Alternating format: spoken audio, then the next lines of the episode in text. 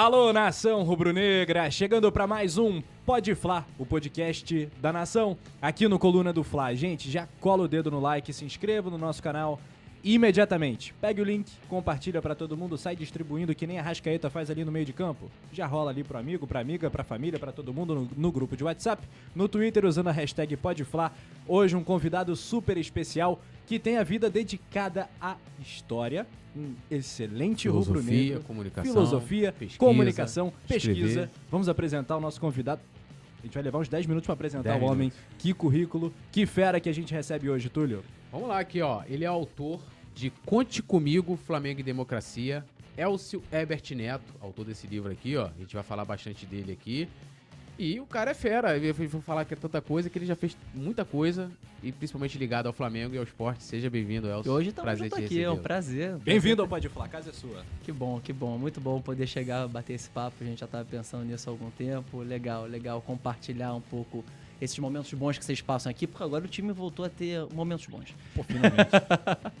é Dorival que a galera tá falando, né? Como é que é? Dorival. Dori- Não, eu Vral, recebi, eu vral, recebi vral. um meme que era agora a Ferrari tem piloto. Agora a Fer- agora Essa é a muito Ferrari tem piloto, é muito, Muito bom, muito bom. Aliás, muito bom também é o material desse livro, né? O material reciclado, né? Ah, é legal, é legal. A identidade visual é toda pensada na, na estética dos ingressos antigos, né? É, Fantástico. é, que você destacava, a ideia, essa editora tem essa linha, campo de jogo, que é exatamente de gente que vive arquibancada, de propostas que tem essa experiência de arquibancada. E é um pouco dessa galera, dos 10 que estão aí, mais o Moacir. Tem muita gente ali que vive o Flamengo de verdade. Tem gente que foi atleta, tem gente que foi torcedor, que é torcedor, tem gente que participou de alguma forma da história do clube, então são olhares plurais, mas com esse cheirinho de arquibancada que a gente gosta. É muito bacana. Inclusive é legal até destacar, né, é, o trabalho da Ludopédio, né, que, que faz aí um trabalho dentro de- acadêmico, né, sobre o futebol. E foi através do Ludopédio que eu encontrei, né, no caso, a pré-venda desse livro, que eu fiz questão de comprar. E, ó, e consegui mais umas cinco vendas pra você. Coisa boa. Umas cinco vendas. E, e conheci o Elcio, né? é, é, Vocês aí- sabem que. Desculpa te interromper. Não, pode, pode ficar à vontade. Sabe que é um podcast chamado Fenomengo, não sei se vocês conhecem. Pô, sou fã. É, eles falaram algo que eu achei fantástico. Eles falam, pessoal, vocês têm que ler esse livro, porque quando o pessoal vai falar, a gente precisa saber se defender, a gente precisa pre- falar da história do Flamengo. Eu falei, pô, Acho que foi o Juan que falou isso. legal, legal, virou instrumento, virou ferramenta, era o que eu queria mesmo, entendeu? Eu achei legal. armados, Com né? negros Com armados, uma argumento, informação. Com né? livros, Com armados, livros. pô, que beleza. é. Armados com livros. Que assim Que beleza. seja, que assim seja. Então, agora a Ferrari tem piloto. É. Ou agora do jeito que tá, que tava a gasolina aí, a Ferrari tem gasolina. É. Tem piloto e tem gasolina. Depois da vinheta, pode falar com o Elcio Herbert Neto. Voltou, vamos lá, Túlio, pra nossa resenha. Bom, vamos começar falando, né, do, do, do Conte Comigo, né, é, Flamengo e Democracia. O é, que, que o leitor encontra aí no, no, no seu livro? O que, que já pode imaginar até com o título? E rapidinho, tem venda online? Tem venda online, na editora Ludopédio, tá lá na, nos destaques. Pode botar o link aqui na, Eu- na descrição do vídeo, de certeza, repente, com no chat vocês pra galera procurar. inclusive, teasers muito legais na, na Sim, editora nas redes Ludopédio. Eles pegaram é, textos que eu publiquei sobre o livro. é, esse papel digital da editora hoje em dia é imprescindível. Né? Bem, o que as pessoas podem encontrar? Elas podem encontrar uma conciliação entre esses dois termos, Flamengo e democracia. É, inclusive, eu acho que tem a ver com o que o Juan falou, né? É, para que a gente possa argumentar, para que a gente possa defender esse legado, essa história democrática do Flamengo. A gente está falando de uma massa histórica, é, tanto do ponto de vista do tempo, 110 anos de futebol esse ano, inclusive o livro se aproveita dessa efeméride, né, para a gente lembrar o papel do futebol nessa popularização, quanto do ponto de vista é, de registros, muito se fala sobre o Flamengo, muito registro para o historiador, Na cultura, nas artes. né? Exatamente. Não existe, eu vou falar um negócio aqui, com certeza vai aparecer um. Um corte. Primeiro corte do programa? É, isso? pode ser. Olha, Não atenção. existe fato clube mais cantado na música popular. Não existe. Não existe, não existe. E assim, em todas as suas frentes. É, o futebol, a maneira como o Flamengo se articula com a vida popular, é algo que é tão denso, tão difícil de explicar, que torna o trabalho do, do pesquisador um negócio complicado. Porque onde você vai procurar? O que você vai procurar? Qual vai ser a massa dos registros, sabe? É, você tem um histórico muito grande. Mas, aí foi a minha proposta, essa tentativa de conciliar algo que para mim nunca teve distante, Flamengo e democracia, mas talvez para outros estivesse, é, foi fazer isso da forma mais coletiva possível. Porque o livro é um trabalho muito, muito individual, muito só. Uhum. É, o que eu acho bacana é que eu consegui juntar 10 pessoas que partilhavam um pouco daquela minha inquietação. Contigo gente... 11, né? Uma, uma formação. Com... É, é isso. Vamos lá, ainda tem o 11 que é o Moacir Luz. Vamos falar que ele é aquele cara que entra no segundo tempo para fazer o gol. e o 12 é o leitor, é. evidentemente. É. E o, o, Pode ser o Diego dando aquele bico para frente ali pro, oh. pro Gabigol. Mas foi bico ou lançamento? lançamento. É bico ou lançamento. Teremos um problema. Isso gera uma polêmica. Isso gera só um podcast. O Diego deu um bico para o Gabigol, disse o El. O é. importante é que foi gol. É, esse é importante. Mas o bacana é que são pessoas com histórias muito diferentes, com propostas diferentes, mas que têm ali propósitos parecidos. Nesse caso, ali sufocados quase que literalmente pela pandemia, pelo isolamento social, por discursos negacionistas, pela ausência de vacina que demorou muito para chegar para a gente, né, pessoal? É, o que acontece é que as pessoas compartilham dessa necessidade de lembrar da importância da democracia e lembrar da importância do Flamengo para a democracia e vice-versa. Assim. É importante a gente pensar que o clube viveu boa parte da sua história em regimes democráticos e isso faz parte da sua história, sabe? É, compõe essa, essa mitologia, mas acima de tudo essa paixão que o torcedor tem pelo Flamengo. É, não, e, até, assim, a gente tem aqui, né, a, a, os participantes, é, o Afonsinho, o Benegão, Fabiana Beltrame, Jardim Macalé, Jaime de Almeida, Nando Antunes Coimbra, Elza Soares, Ildegar Angel, Luiara Franco e Nayan Bentroudo. É isso? E Nayan Bentroudo, baterista do Bugarins, que isso foi do aí. Macaco Bong. E o nosso querido Moacir Luz também. São pessoas aqui, a gente olha, são artistas, ex-jogadores, ex-treinadores, é, que se a gente falar assim, ó, vai ter uma resenha aí com Benegão e o Nando Antunes Coimbra, aqui o Nando. E a Elza Soares, ou a Ida Angel, que sempre foi é, conhecida, além, lógico, de ser irmã do grande remador do Flamengo, é, mas ela também sempre coluna social, aquela Sim. coisa toda mais top. Como é que você chegou a esses nomes? Porque você falou assim, pô, esses aqui são as pessoas que eu vou chamar. Você pode até contar então, como é que começou a idealizar o livro. Poucas pessoas têm a oportunidade de ter um repórter ao lado de um historiador, ser um historiador e ter um repórter ao lado, Sim. ou vice-versa. Eu tenho essa oportunidade. Eu trabalhei e trabalho há muito tempo com veículo de comunicação. Então, vou dar um exemplo para você. É, era um ano ali de 2000 14, vou chutar um ano, creio que seja isso, porque eu acho que vim acompanhando aquela discussão sobre Comissão Nacional da Verdade, uhum. a necessidade de mudar nomes de equipamentos públicos é, vinculados à ditadura militar. E veio aquela ideia de mudar o, o nome do engenhão para ali no primeiro momento, para que era João Avelange, uhum. para João Saldanha. Uhum. Aí surgiu a ideia de conversar com uma pessoa que lidou com o, o João Saldanha próximo e que é muito, tem muita clareza nas ideias, que é o Afonsinho. Então eu conheci o Afonsinho ali, é, como repórter. E eu sabia dos propósitos dele, sabia das ideias, das histórias.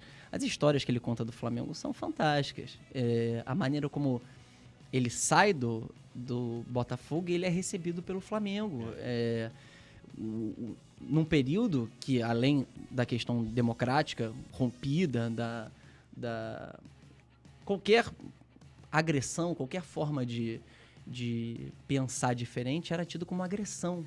Então, é, ele recebe, o Flamengo recebe o Afonsinho, cabeludo e barbudo, que inicialmente foi a, a grande questão do Zagallo com o Afonsinho, né?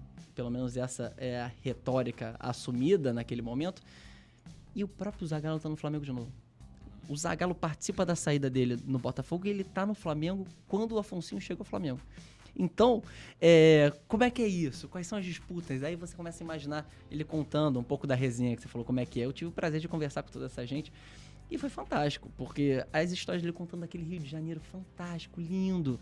É, as disputas, a maneira como essa gente brigou pelo Flamengo, brigou pela democracia, o carinho com que ele fala do Flamengo, da receptividade que o Flamengo teve num momento muito difícil para ele. E esse é um caso. O repórter ajudando o, o historiador. Conheci o Jardim de Macalé quando ele fez 75 anos, 2012. Como repórter, eu fui fazer uma, uma matéria especial com ele e foi um barato. É, ele abriu bastante minha, minha cabeça quanto a, a história da cultura no Brasil, de verdade. assim. Inclusive, deixa eu só fazer aqui. Quem não conhece Jardim Macalé, eu sei que tem- a gente tem muito público muito jovem, né? Tem até a- o pessoal que me chama de tio, tio Túlio. Ouçam o Jardim Macalé, vai procurar a sua obra, né? A própria história do Afonso também, que tem a ver com quando a gente discute sobre contratações e tal, mas Jardim Macalé, por favor, ouçam. Jardim Macalé tem inclusive o álbum que todo rubro-negro precisa, não sei se ter, que hoje é difícil, né, fisicamente, mas que precisa ouvir e conhecer. O álbum se chama Banquete dos Mendigos. O Banquete dos Mendigos é uma iniciativa louca, que inclusive é, animou a proposta desse livro.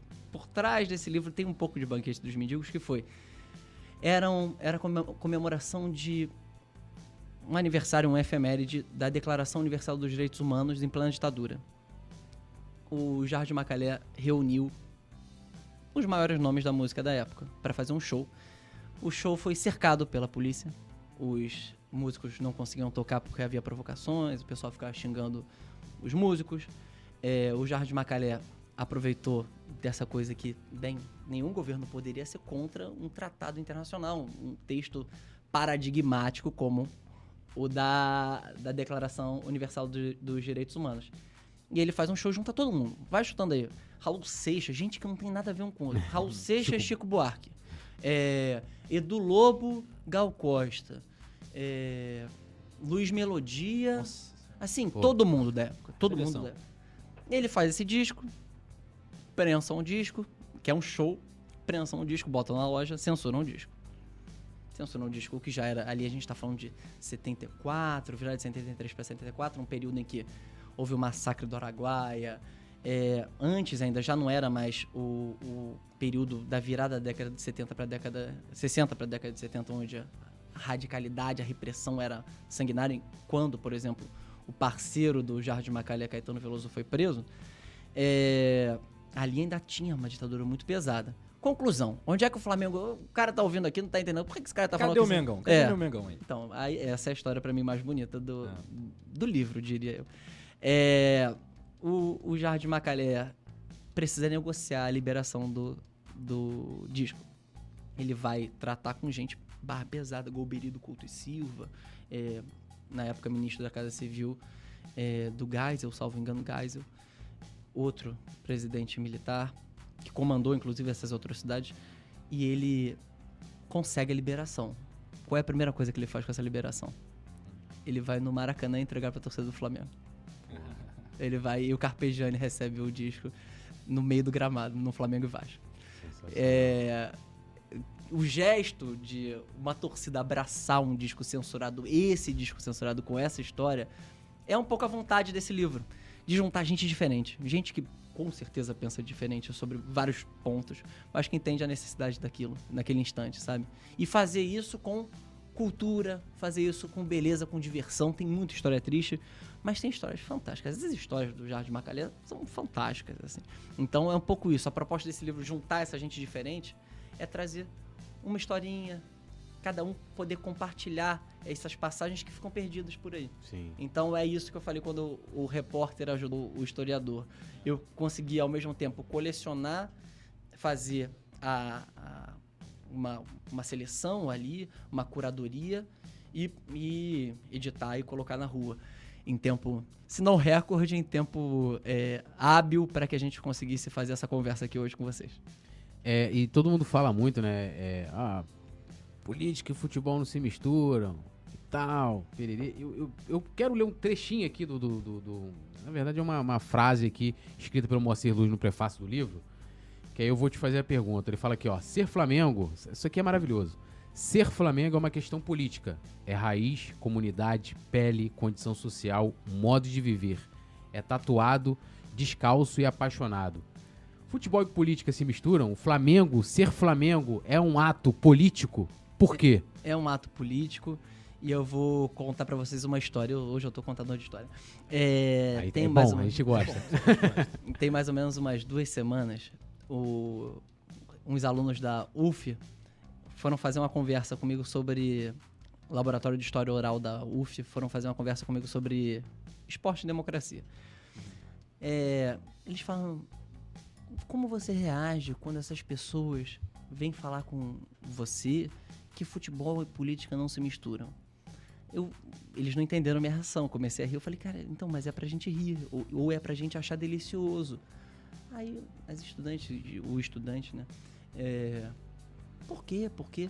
Porque o fato de ser necessário pontuar isso a todo momento quer dizer que o cara tá numa fase de negação terrível. Ele tá falando, não se misturam, não, se, não podem se misturar, não podem, não se misturam, não se misturam. Uma Porque coisa, uma coisa, outra coisa, outra coisa. Ele já tá, ele já percebeu que se mistura. E ele tá na fase de negação. Sim, sim. Antes não havia isso. Antes havia bloco homogêneo que não tinha discordância. Ele não precisava, a pessoa que acredita nisso e que propõe isso e que quer silenciar quem não pensa assim, é, era totalmente homogêneo e controlava a, a forma de pensar. É, claro, em certas circunstâncias, a partir de certas formas de comunicação. Pensando mídia de massa em que havia um controle ali específico. Hoje não. Então o fato de haver essa necessidade da pessoa que pensa ou que quer isolar o futebol, o esporte da política, ter que falar toda hora é uma vitória nossa. É uma vitória nossa. Quer dizer que a gente está conseguindo é, trazer debates políticos importantes. E como é que a gente vai falar sobre Flamengo não vai falar sobre política? Primeiro, do ponto de vista do professor. É, cara pode contar em sala de aula de uma maneira muito melhor do que a gente aprendeu a história da República Velha pelo Flamengo. É, a gente foi ensinado a aprender de uma forma chata.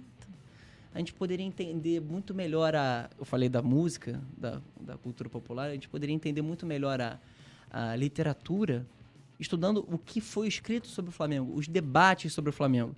E claro, quando eu digo isso aqui num, num ambiente totalmente contaminado de flamenguismo, é, Pode flá. é, isso obviamente poderia acontecer com os outros clubes também. Sim. É, isso é uma forma de você inserir as coisas da vida do estudante na aula e tornar tudo mais interessante.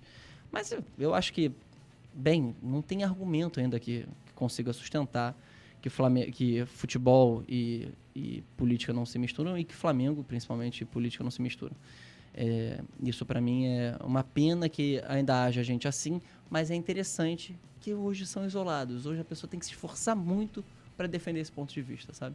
É, e, e até interessante, né? é, por exemplo, eu, eu, eu- Quando eu vi o livro, o anúncio, né? Eu falei, cara, eu vou, vou comprar o livro. E aí já fui procurar, pesquisar e tal. É, sobre o que já estava se falando, né? Você até me mandou algumas matérias ali é, é, sobre o livro, os textos. E porque, assim, é, diferente do Corinthians, a gente até abordou muito isso com o Pedro Asberg, que fez o, o Democracia, Democracia. Corintiana. A gente sempre teve muito Corinthians ligado aí. Quando se fala política e futebol no Brasil, é a seleção brasileira com a. Com a com lá com os militares, e, né, nos anos 70, né, nos 20 anos da de ditadura militar, e no Corinthians, né, como tipo, ah, o clube democrático. E, e o Flamengo sempre meio que é, nunca foi tratado, talvez, é, é, não, é, não é o caso do seu livro que está relatos, lógico, isso vem contando dentro de um- uma visão né, particular de cada pessoa que está aqui, que você reuniu, mas nunca se, se colocou assim de uma forma, como é que eu vou colocar? Tipo, ó, você tem aqui um material que fala sobre o Flamengo, mais especificamente voltado para um lado político ou da influência política que o Flamengo tem na vida da- das pessoas. É, você acha que isso falta? Ou, ou o livro também partiu disso, de, de você ter que. é, o Flamengo está ali isolado. Há vários casos políticos em que o Flamengo está envolvido, pode ser não como instituição, mas às vezes por um, um- um dirigente, um torcedor, como aqui a gente tem vários que estão envolvidos com isso.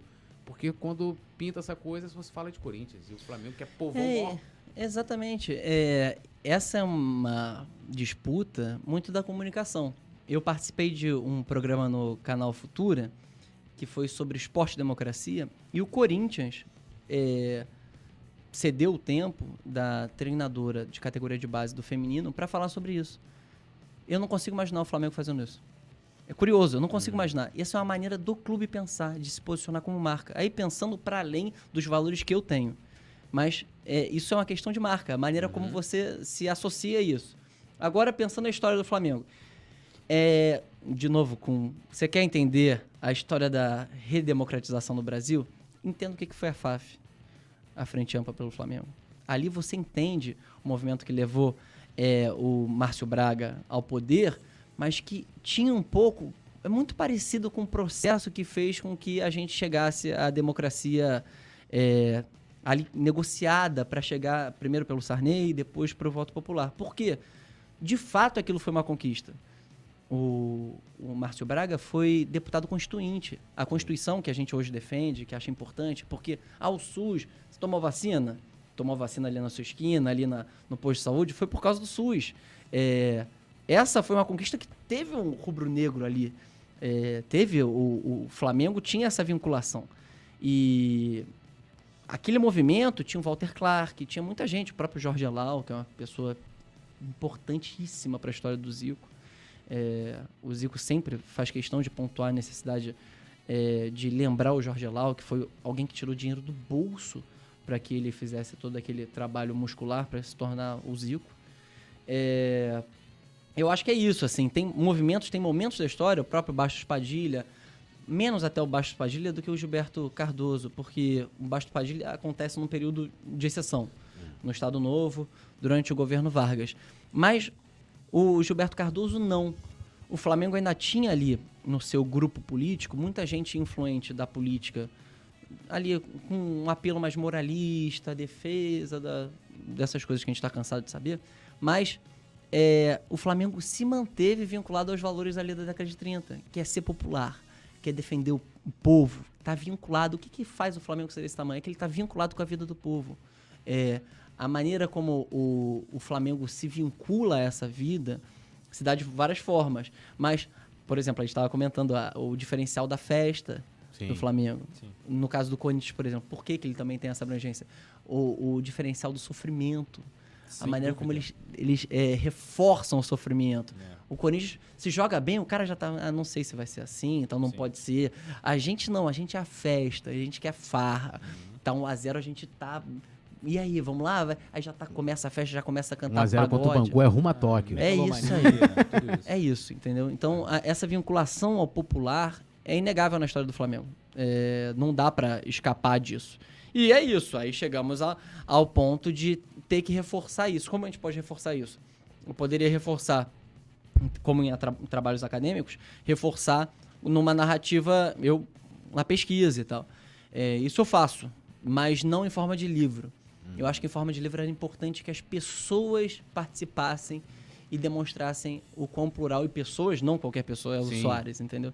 É o Soares reafirmando novamente pro Botafoguense ficar triste. Atenção, que, Botafoguense. é, que o Garrincha corte. era É. Flamengo, né? Garrincha era Flamengo. Não, demais, assim, demais. Ela fala, cara, foi um período muito feliz. De pena que foi curto, porque a gente curtiu muito ele estar jogando no Flamengo. Sim. Mas foi muito curto, uma pena. É, e também com todos os problemas físicos que ele já vivia.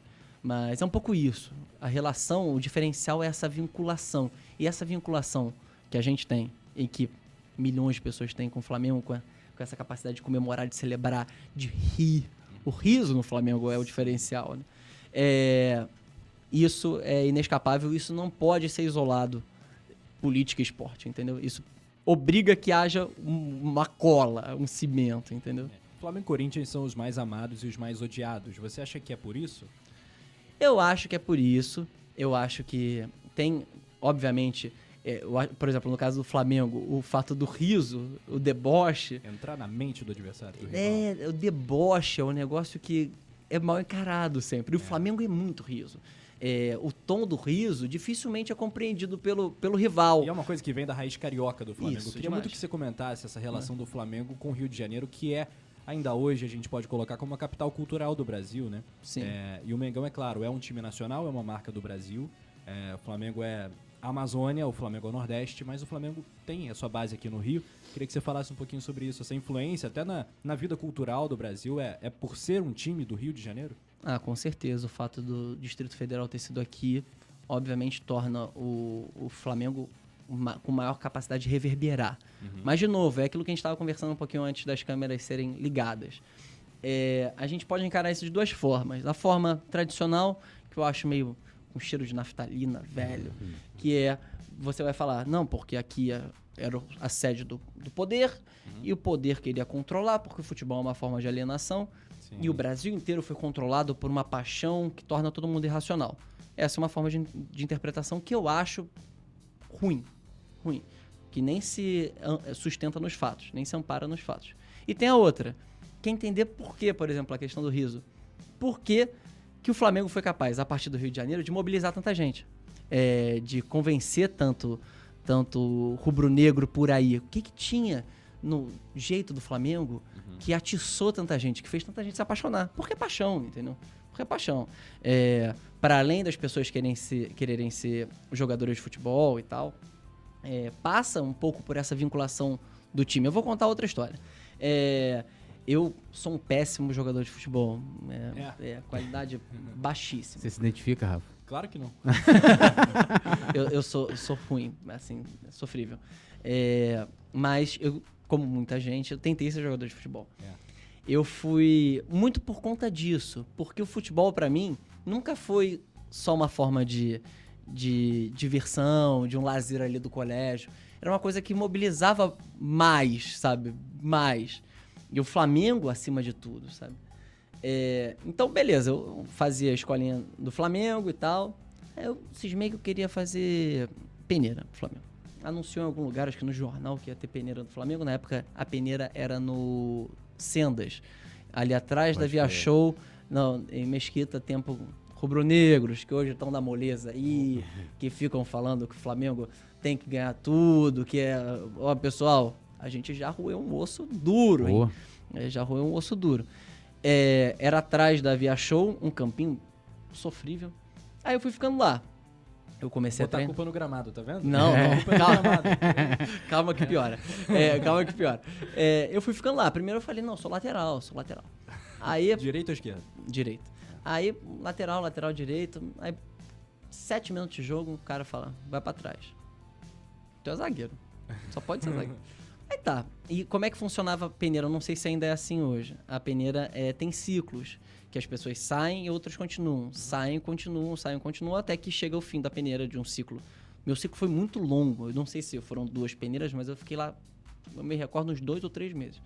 E todo mundo saiu e eu continuava. Eu falo, não é possível. Chegou minha vez, vou brilhar. Vou brilhar, vou brilhar, Mengão. É... Eu acho que era por, por causa do porte, porque ficava só eu e o goleiro. O goleiro eu acho que porque tinha muita, muito pouca gente querendo ser um goleiro. E eu lá. Conclusão. Daquela peneira que. Acho que foram umas 80 pessoas. Saiu uma pessoa, que eu nem me recordo o nome, gostaria muito de saber pra saber o destino, sabe? O que, que aconteceu. Mas aconteceu algo que foi pra mim incrível. Que cola um pouco pra, pra chegar na- no papo do repórter que chegou nesse livro, que ajudou o historiador. É, eu fui portado, é, na hora todo mundo chorando e tal. Mas eu fiquei completamente louco porque quem me cortou era um cara que eu já tinha ouvido falar muito sobre ele. Que ocupava meu imaginário. Eram tipo os, o- os heróis, assim. Meu pai é um rubro-negro lunático. Então eu ouvia muito. Aí quando eu vi. Eu já tinha visto a cara, porque eu sempre fui tarado por futebol, por ficar pesquisando. Então eu sabia o rosto, era o Andrade. O Andrade me cortou. Eu falei, cara, o Andrade tá me cortando, eu não sabia se eu ficava triste. Na hora eu fiquei triste. Aí meu pai me deu um tapinha. Filho, você foi cortado pelo Andrade. Aí conclusão, só pra fechar. Pro seu pai foi uma honra. né? Exatamente. Não, meu pai desde Pô, o começo. tá. Desde o começo meu pai falava assim, é.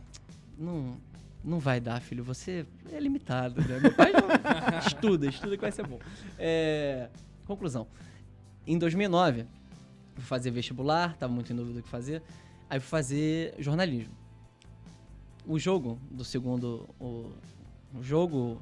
O último jogo do Campeonato Brasileiro, que era pontos corridos já, é, ia ser no Maracanã e eu fazer prova no Cefet. É, eu fiz a prova correndo, sem um puta no bolso, não comprei o ingresso. Cheguei lá na porta, falei, Maracanã é antigo, né? É, então, acabou minha prova, eu vim, tô aqui. Aí o, o profissional que tava ali na frente, ele falou, quanto é que você tem aí pra entrar? Eu tinha uma nota de 5 reais.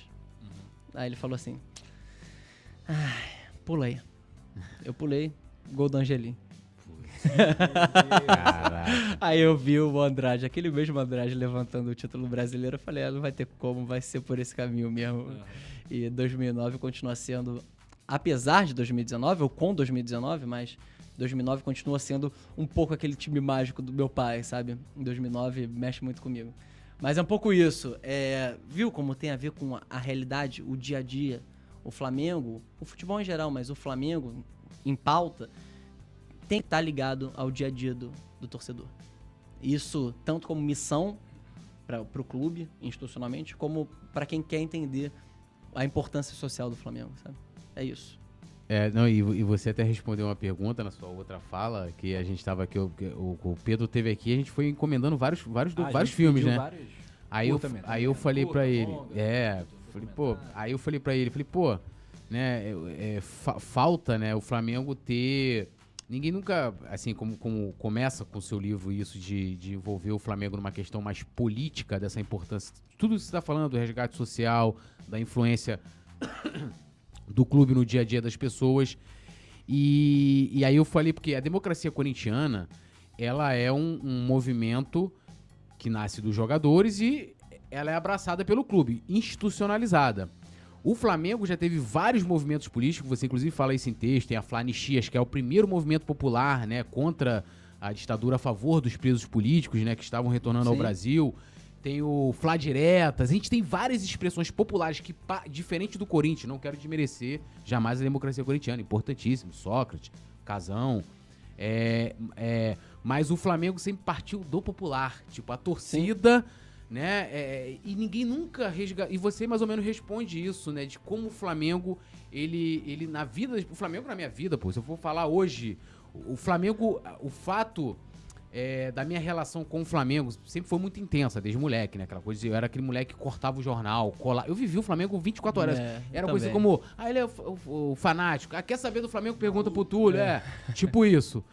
E depois, né, uma coisa que eu nunca pensei em fazer, que hoje né, você vai fazendo jornalismo, não sei o quê, trabalhando com isso, e mudou minha vida. É. Eu não vivo sem Flamengo nenhum dia, né? Tipo, é uma parada. Os meus amigos, trabalho com os meus amigos, né? Aquela coisa, trabalho fazendo o que eu gosto também, prazer, né? Como tá aqui, a gente tá trabalhando, não parece não, mas a gente tá trabalhando, tá, Por rapaziada? incrível que pareça, estamos trabalhando. Estamos trabalhando. Silêncio. Jornalistas em ação aqui. É. Então, é, é uma coisa assim, isso tudo tem a ver. E hoje eu já começo a olhar também o Flamengo a partir dessa coisa é, do impacto político é, no país. Posso E- fazer uma provocação? Claro. Uma provocação que eu não sou capaz de responder, mas que eu tenho algumas hipóteses. É, a gente vem de um ciclo repressivo muito grande, muito grande. A partir de 2015, quem for olhar a história do Brasil vai ver um, um país muito difícil, Pesado. muito pesado. É, vocês não acham, no mínimo, sugestivo que nesse intervalo de tempo, obviamente, pessoal, com todas as considerações e com todas as. e nenhuma passada de pano para os problemas, mas vocês não acham muito emblemático que nesse período as nossas torcidas organizadas tenham sido desmobilizadas? Porque esse é o argumento. O argumento não é que elas acabaram, é que elas foram desmobilizadas enquanto potência popular a, aquela a, a maneira como aquilo era impactante pro cara que tá assistindo televisão é, gritar o maior movimento de torcidas do Brasil ou a jovem como isso foi sendo enfraquecido obviamente que os casos de violência não são é, coisa pequena Sim. é, obviamente que essas pessoas precisam ser punidas e exemplarmente. É, a gente precisa ter uma política mais clara para que a punição seja também visual, seja clara para quem está vendo, para que isso seja, é, inclusive, encenado mesmo na praça pública, para que as pessoas vejam o que está acontecendo. Porque qual é a sensação geral? De impunidade. A Sim. gente vê. Eu nunca vou defender um cara que bota um espeto de, de churrasco na cabeça dos outros. Mas a questão é, por que que há essa lacuna de movimentação popular, de juntar gente, num período tão delicado? É, eu tenho várias hipóteses, mas essa para mim é a principal inquietação. O que que há de tão desconfortável nas torcidas do Flamengo, nas torcidas em geral. Mas eu acho que no Flamengo é mais, mais sensível, mais, tá? Pra quem é, vive no, no estádio, a gente sabe disso. É, a gente sente falta de voz de comando, de liderança. Isso, gente, de novo, não é apologia à torcida organizada, de jeito nenhum. Mas é entender a dimensão social. O que, que aquilo representava e por que, que aquilo deixou de ser representado. É, eu acho que é uma inquietação que me acompanha muito. E que a vontade de olhar o clube a partir das pessoas, da gente, é, é algo que eu acho importante. Hoje a gente tem outros movimentos, a gente tem o Flamengo da gente, a gente tem Sim. uma turma pensando o Flamengo. É, eu acho isso importante. Mas aquilo, aquilo, com aquela expressão, com aquela clareza, é curioso. Eu tô, eu tô até arrepiado só de lembrar, porque eu me lembrei da exceção nisso tudo, que é Flamengo e Atlético Mineiro. Sim. A mobilização do Ótimo. inferno rubro-negro. Ótimo, ótimo. Eu vou dar você um. disse que queria comentar sobre Ah, isso, é eu tô ótimo. muito curioso pra saber. É, mais uma história. Lá- senta que lá vem a história. É, final. É um jogo histórico, é um momento histórico Demais. para a torcida do Flamengo. Foi a maior festa do novo Maracanã. É retomada. É um É sentimento de retomada. retomada. É um sentimento de retomada. Eu Não sei, se, não sei se é do novo Maracanã, mas nesse momento específico, com certeza. É um Aham. sentimento de retomada. A gente que acompanha o Flamengo Sim. sabe quando tem esse- essas É. viradas. O Flamengo Demais. contra o Santos Pra do caramba. Andrade É. em Exato. 2009. É, esses episódios que você fala, nossa, Emelec Flamengo e 2019. Goiás de manhã, entendeu? É, em 6 a 1. 2019. É. São esses jogos que você fala, ih, tem alguma Coisa. coisa. E nem sempre é só o que está acontecendo no gramado. Esse é um caso importante por quê? Esse jogo teve muita invasão. Muita invasão. E esse jogo me, me remete à final da Copa Sul-Americana de 2017. 2017, sem dúvida. Muita invasão. O que, que eu acho curioso e tem a ver com isso que eu tô falando pra vocês? É, o ingresso mais caro do Flamengo, do Maracanã, não é o do setor norte. Não é o do setor norte. Tem ingressos mais caros. E a invasão geralmente se dá pelo Bellini, por ser uma frente maior. Eu não sei, dessa vez me falando que foi pelo outro lado, Foi mas pela, pelo setor norte. é. Isso, Mas sim. geralmente, e o- isso vai corroborar com o que eu vou falar.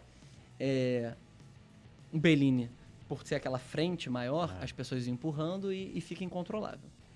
Tanto que depois eles aumentaram o arco de isolamento É. pra evitar isso. Eu entrei, eu comprei leste nesse jogo. E eu entrei pela, pela leste. No Flamengo Atlético ou Flamengo, Flamengo, não, Flamengo Flamengo Independente? Independiente Aham. é, 2017. É, e eu entrei com a multidão. Eu entrei com a multidão a ponto de, do Fantástico. Ter eu no Fantástico da foto, todo mundo entrando, eu tô com o meu ingressinho assim. Ah, Ainda bem que tá com ingresso. Mas você, mas você tá assim correndo, de repente dá confusão, o cara lá. Aí o recolhe. Não. A invasão, aí tá eu, você. tentei né, passar, que- eu tentei passar na catraca, mas a catraca tá quebrada. entendeu? Aí o professor, olha lá, olha lá, mano, meu professor, olha lá. Aí você entrando correndo. Aí eu tô com o ingressinho lá com a cara de pô. Mas por que, que eu tô contando essa história? Aham. Eu, todo mundo entrou pela, pela- pelo setor leste. E qual foi qual, qual seria o movimento se a gente pensasse a questão do valor do estádio como uma- um valor igual ao valor da torcida? Que as pessoas entrariam por ali e ficariam ali. Por quê? Vários argumentos. Porque ali tem a melhor visão, discordo, mas que ali é o ingresso mais caro, Sim. que ali é o, Local centralizado. todo mundo tava indo pro setor norte. Por quê? Porque ali é o lugar da torcida. Ali ocupa esse imaginário que eu falei. Essa sensibilidade da, da história. Porque ali, naquela esquininha, na frente da bandeirinha do antigo Maracanã, era onde meu pai assistiu o jogo. E provavelmente o pai dos, dos pais. E Sim. por aí vai, entendeu? É, isso, primeiro, é algo que não é calculável. E segundo, é algo que não pode ser contido. Então, de novo, não tô defendendo atrocidade. Sim. O que eu tô fazendo é mostrar que existe gente ali. Existem propósitos, as pessoas tão- Demandas reprimidas. Isso, existem pessoas ali. Exi- É um movimento social, é um movimento de sociedade. Então, quando você encara o Flamengo assim, é, as coisas ficam mais claras pra gente entender, por exemplo, a agressividade, por que as pessoas estavam pulando para aquele lado, algo que seria irracional se você solta um gringo aqui. Um gringo que entendesse de futebol talvez Sim. concordasse. Mas um gringo fala, não, mas espera aí, eles estão entrando por aqui, estão pulando pro ingresso mais barato, isso não faz sentido. Mas faz sentido. Sim. Porque isso é Flamengo, entendeu? É, e deixa mais claro ainda a, a incapacidade de compreensão é, de dirigentes dessa dimensão social, da importância disso, da necessidade de você compreender a, a magnitude dessa desses símbolos do vermelho e preto, do time de 81, do time de 2009, é, da camisa papagaio vintém, da camisa cobra coral. É, Belíssima camisa, é inclusive. belíssima, Essa belíssima. aqui é a camisa, você tava falando dos 110 Para anos tudo, de futebol que completa esse ano, eu tô com a camisa dos 100 anos de futebol do Flamengo, né? É, é isso. Isso faz parte da vida das pessoas. E tentar apartar isso pra transformar o cara que vai pro estádio em consumidor, pra além de tudo, tá? Pra além do caráter desumano, da incompreensão, é uma burrice econômica. Agora, o clube não dá importância nenhuma a isso, né? Assim, na minha opinião, e isso não tô falando que seja algo específico dessa gestão, é, e a gente vai até falar sobre a- a- essa, essas- essa relação política Todas falharam. É, é todas, na minha opinião. Eu, eu vou te falar assim, quando eu, eu me tornei sócio do Flamengo, é, eu confesso que encontrei um outro clube lá dentro. E eu pô, sempre sou de arquibancada desde os meus 10 anos, né? Indo com meu tio, depois indo sozinho, com amigos, né? Aquela coisa. Depois indo a alguns jogos com organizadas. É, e ali, pô, eu falei, pô, o Flamengo é isso aqui, né? Pô, o Flamengo é povão, é arquibancada lotada, é choro quando a gente perde o campeonato, é isso aqui. E quando você chega lá no Flamengo, no caso, no meu caso, eu encontro uma outra coisa, uma resistência. é, eu não tô dizendo que isso seja unanimidade, tá, gente? É, é, tudo é, é, tem muita, inclusive você falou do Flamengo da gente, o, o Davi Butter, por exemplo, é o cara que foi quem me indicou pelo livro do Renato Soares Coutinho, né? Que é o Flamengo Grande e um Brasil Maior. Tipo, Túlio, ó, lê esse livro tu vai entender o nosso conselho. Então, há, há muitas pessoas ali dentro que pensam um Flamengo diferente. E, e ali eu cheguei no clube e eu falei, cara, muita resistência a essa coisa do, do povo.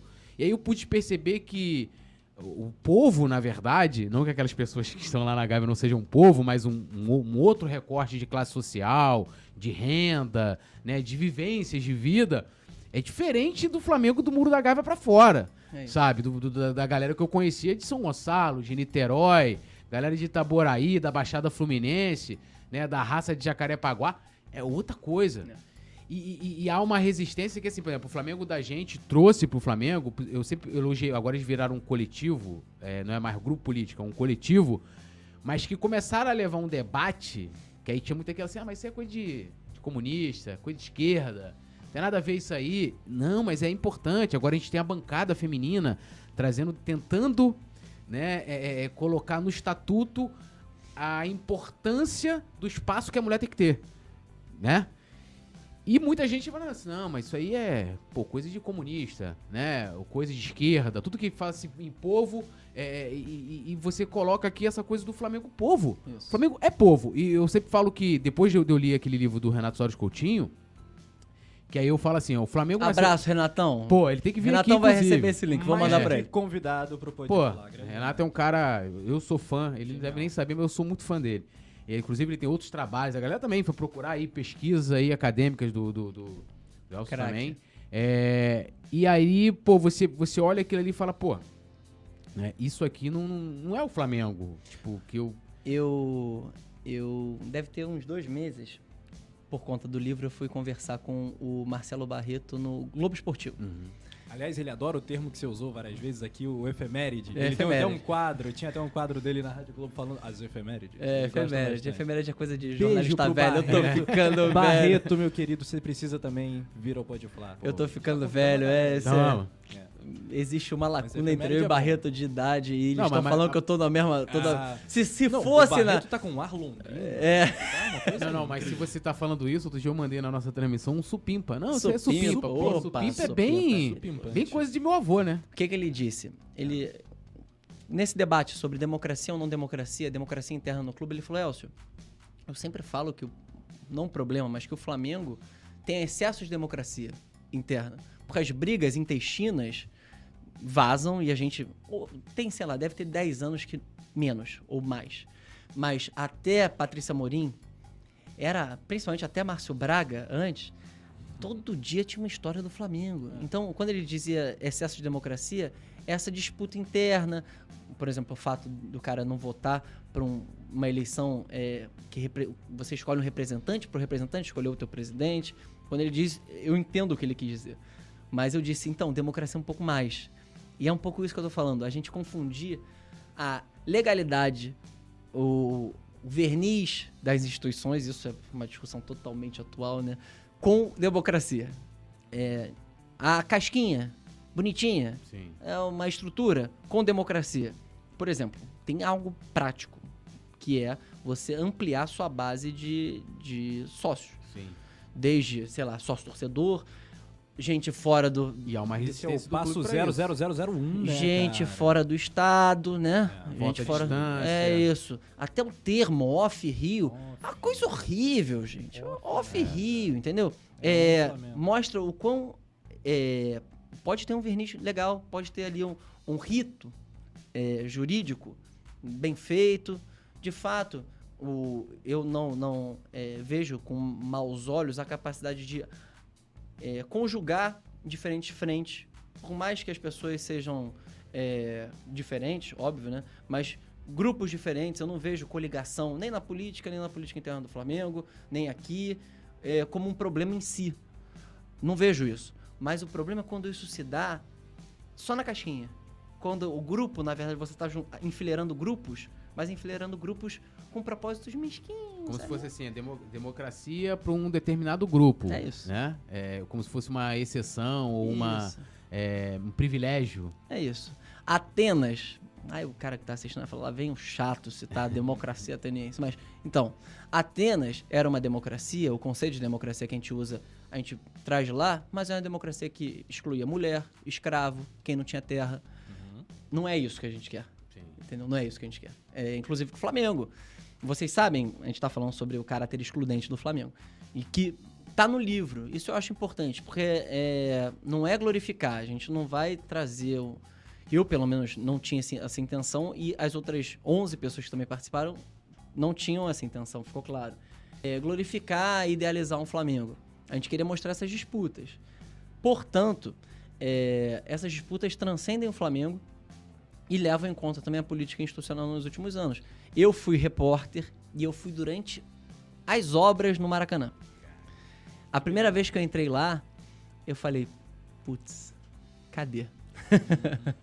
cadê? Não é. Ah, só o osso. É, não é. Ficou Eu fui, só- eu fui, Só eu- o assim, tem, só o fo- esqueleto. tem foto, Escondido. tem foto disso até hoje. Eu encontrei a- na- no lançamento do livro, é, eu encontrei a Bruna, fotógrafa que foi comigo, amiga minha de hoje de agências internacionais, fotógrafa fantástica. Ela, a gente até lembrou alguns episódios e esse foi um muito marcante, porque a sensação era que o arco tinha sido reduzido e que eu tava loucura, né? Que eu tava maior no estádio. Eu me sentia maior. Por quê? Exato. diminuiu a, a- a- aquela coisa que é fantástica do Flamengo, que Sim. você se perder na multidão. E você entrar no Maracanã e se perder na multidão. Então, é, esse é um legado da política institucional, embora eu acho muito importante, algo que a- as viúvas do velho Maracanã precisam reconhecer, que o Flamengo tem peso para disputar isso. O Flamengo tem peso para disputar isso. A gente ficar com um saudosismo, uma nostalgia do antigo Maracanã é terrível, Não porque há o que fazer hoje. Há o que fazer hoje. Existe tecnologia para cadeira removível atrás dos gols. Sim. Existe tecnologia, existe diálogo para criar um ente é, público ou particular para administrar essas brigas pequenininhas. Não vai jogar, vai jogar, Vasco joga, Fluminense joga, o lado do Vasco, o lado do Fluminense. Gente, pelo amor de Deus, dirigente de clube precisa ter a idade mental de um adolescente, entendeu? É, é um pouco isso, sabe? É um pouco isso sobre a necessidade de disputar o Flamengo e o Maracanã, nesse caso específico. É, a gente está numa eleição agora para o governo do estado, isso deveria ser pauta. Sim. Isso deveria, o Flamengo, ou as torcidas do Flamengo, ou as torcidas dos clubes, deveriam pautar isso na política Não, institucional. inclusive, a gente é, já iniciou já o convite já pro, pro no caso, governador e pré-candidato para vir aqui. A gente quer falar bastante aí de, de Maracanã, proposta pro esporte, melhoria, porque se fala muito, ah, vamos lá, Parque Olímpico, pega e joga, tá, mas a que custo? O que, que isso vai custar pelo que tem lá hoje? Deodoro, pô, tu vai, vai tirar ali, aí beleza que é um- uma questão do governo federal, mas é, vai, vai para onde aquilo ali, os equipamentos que lá estão? Maracanã vai fazer como? Eu acho o Parque Olímpico uma pena. Só essa ideia ser aventada uma pena. Porque, primeiro, fizeram uma obra no Maracanã. Se era pra fazer isso, deixava o Maracanã como estava e criava outro estádio. É. Isso não faz muito tempo, gente. Eu vivi Eu não sou tão velho assim, pessoal, ó, sou mais novo que o Marcelo Barreto. É, e eu vivi três reformas estruturais, a para o Mundial de 2000, a para o PAN e a para a Copa do Mundo e Olimpíada. Bem, isso não faz sentido. E você fazer todo esse processo de restauração para construir outro estádio. Se era para construir um estádio supersônico, gramado que sai, óculos 3D e IMAX, que fizesse na Barra da Tijuca desde o princípio. Tinha espaço para isso. cara da Barra da Tijuca. Exatamente, tinha espaço para isso. É, a discussão é como que se deixa um patrimônio erodir na nossa frente e depois, depois dessa erosão a gente ainda vai inviabilizar um equipamento público. Qual vai ser a serventia no Maracanã a partir de agora, gente? Entendeu? Isso não pode, isso não faz sentido, sabe? Isso não é pertinente, isso não faz Mas sentido. tu não acha que o Flamengo tá meio que blefando, assim, usando, utilizando isso, tipo, ó, vou construir aqui um estádio próprio, ó, o Claudio Castro, vou deixar vocês aí, ó, vai ficar, vai ficar ruim pra virar elefante branco e Eu tal. lembro, é, no fim do governo é, Pezão, teve um termo de ajustamento de conduta pro estádio da Gávea. Não sei se você lembra, no, fina- no finalzinho com bandeira. Aham. Qual era a ideia naquele instante? É, era muito essa. A gente faz se a gente quiser. Então vem eu, Maracanã, ó, você tem que ser grato Sim. a mim. É, meio que não colou, né? É. Primeiro, porque a estação, que a, a condição para que houvesse aquele estádio seria a estação da Gávea, que tá lá, Hum. não saiu. Que é um dos maiores absurdos. né? Absurdo. E ela Absurdo. está aqui embaixo, Isso, ela existe isso, e isso. é bilionária. É isso, é, é- é um, um crime, entendeu? Crime. Um crime, inclusive, o pessoal queria tacar terra em cima dela há dois, três Fechar anos. pra sempre. É. Então, assim, nesse cenário, eu acho, inclusive, o estádio, olha que loucura, eu acho o estádio na Gávea mais socialmente é, coerente do que o estádio na Barra da Tijuca. Como é Não, que as pessoas vão voltar? É, seria coerente e acho que até, com todo respeito à associação de moradores, eu entendo que as pessoas é, já tive a oportunidade de entrevistar a presidente lá da AMA Leblon, mas assim, cara, quem fez o Leblon foi o Flamengo, pô. E além disso, É. a ideia inicial, pelo menos no estádio, era que fosse um negócio super tecnológico, um estádio acústico, fechado, Sim. para que fosse uma arena, principalmente para o basquete, que o Flamengo jogasse lá para não depender de ninguém. Uhum. Não seria nessa, nesse tamanho que eles estão pensando É, agora. mas, é, eu acho que aí envolve a questão social, a questão do que o Chico Buarque canta em caravanas, né? Vai vir as caravanas do Arará pra cá. É isso. É por isso que, assim, ó, tem lá um metrô, lá uma estação que nunca acaba. Por que, que eles não brigam pra acabar? Não tem interesse, né? Não tem interesse. Por que será? Por que será? O medo dele. Por que será? Então, assim, são, são, é, é, é, são discussões que vão além e que a pessoa fala assim: ah, discute isso não, pô, isso é política. Pô, irmão, olha a política se misturando ao futebol. Vamos voltar para política e para o futebol. É, na década de 40, teve uma disputa muito forte entre dois jornais. Durante a possibilidade, depois que se, concre- se concretizou, do Rio de Janeiro ser sede da final da Copa do Mundo. A disputa era entre Tribuna da Imprensa e Jornal dos Esportes. Obviamente, uma disputa que representava seus donos, no caso Carlos Lacerda e Mário Filho. Qual era a disputa, pessoal? Vejam se não faz sentido, vejam se a, a disputa não é histórica. Era se o Maracanã, né, no caso, se o estádio deveria ser construído no Gigante da Derby, que era o Derby Clube, que era a, um hipódromo, né? É, na região ali de Vila Isabel, à beira do rio Maracanã, ou se deveria ser construído em Jacarepaguá. Então, assim, é, vocês estão entendendo que é uma luta histórica? Uhum. que é algo que, que é carregado. A gente está falando de 70 anos, 80 anos. É, a história do Maracanã é uma história de um lugar central, acessível, uma proposta que, por exemplo, exige que a fotografia do Maracanã, quando tirada de cima, de um lado pegue o, o Cristo Redentor, mas do outro lado pegue a Mangueira. É, que exige, por exemplo, que só em 2014 você tem uma, uma estação intermodal que seja ao mesmo tempo de metrô e de trem integrada. Porque é um, um dos raros casos em que você tem metrô e trem ali, ali, entendeu? No caso do Engenhão, você tem só trem. É, e por aí vai. É uma disputa histórica que dá conta da história do Flamengo e da história popular do Rio de Janeiro. A gente pode ter a opção, a gente tem a opção de realmente falar, ah, eu acho que o Flamengo talvez seja mais rentável criar ali um estádio até com menos gente. Queria com menos gente. Bota o, ticket médio lá em cima e vão, vão tirar a grana. É, é isso. É isso, é disso que a gente tá falando. A gente tá falando de uma franquia da NBA, que depois também pode mudar para outro lugar. Pode ser Flamengo Maranhão e nada contra o Maranhão, pelo contrário, lindo lugar. Mas depois ir para Flamengo China e a gente vai vender ou, ou não. Ou a gente tá falando de uma questão que construiu a nossa vida, nossa relação com nossos pais, nossa relação com a nossa família, nossa relação com os nossos amigos, é, que constituiu círculos sociais. É, é, um pouco isso. É a limitação da, da, da discussão sempre vão tentar puxar a discussão para isso aqui. Quem fala muito isso é o Simas. Ele coloca justamente essa, essa questão. E ele até Meu fala... companheiro Simas. Pô. Simas e eu fizemos um. Na verdade, o Simas participou comigo. Muito obrigado, Simas. É um especial sobre o carnaval, a história do carnaval. É Samba, a Jornada do Ritmo lá na rádio. Quem quiser pode acompanhar no, no Spotify, nas plataformas que é um pouco o. Ele fala muito sobre carnaval, ele Sim. tem essa, exatamente essa percepção de escapar da discussão pequenininha, mas no caso, como isso impactou o som. Por que, que o som mudou, como o som mudou, e ele é um craque absoluto, né? Um craque absoluto. Tem que, tem que vir aqui também. O Simas é um, assim, um gênio e ele fala muito isso, dessa questão. E, e, eu lembro, eu vi recentemente uma live que ele estava participando que ele fala. Ele, ele ele falou, pô, sempre fui muito rabugento com relação ao Maracanã. Aí ficava pro meu filho, acabou o Maracanã, não tem mais. Ele falou, cara, eu tenho que parar porque meu filho tá construindo essa história lá, é né? E eu vou, vou, vou, Mas assim, de qualquer forma, é o Maracanã que tá ali. É, é um novo. É o Maracanã completamente diferente do que eu conheci. Mas, por exemplo, é o Maracanã que minha filha conheceu. A primeira vez que ela foi ao estádio, ela viu esse Maracanã que tá aí. Então já é uma coisa, por exemplo, meu contato com a minha filha no Maracanã é muito especial. Eu lembro do primeiro jogo. Claro. Como é que foi, né? É Quem fantástico. fez o primeiro gol, inclusive foi um Flamengo e Atlético Mineiro, o Flamengo ganhou. É, então, assim, é, é uma outra questão. Então, assim, aí o Simas fala, pô, não, a gente tem que começar a se acostumar com esse. É, aceitar, né, na eu verdade. Eu acho que é um, um, ponto importante, porque esse papo de, ah, o Maracanã acabou, o Maracanã acabou, é um saco.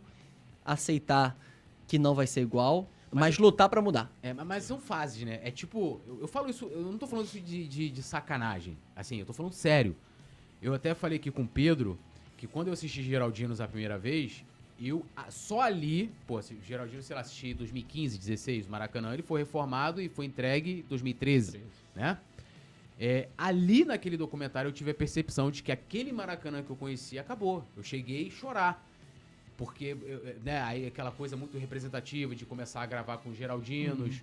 E aí ele faz o recorte dos 10 anos depois e aquelas pessoas que estavam no Maracanã estavam em casa.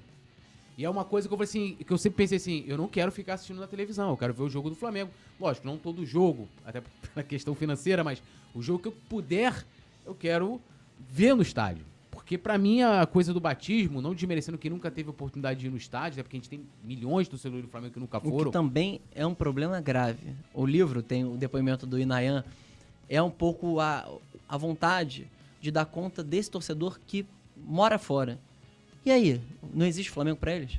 Eles pagam esse sócio torcedor de fora, que o cara ganha um. Então, mas aí eu acho que entra muito nessa questão que você está falando da, da, da, no início, da experiência que a pessoa, que, no caso que o Flamengo proporciona para essa pessoa para se sentir representada ou para ela, porque eu, assim, porra, o cara que tá lá, você tem histórias de pessoas que nunca foram ao Maracanã que amam tanto o Flamengo quanto a gente. Mas que... o Flamengo jogava muito em Juiz de Fora.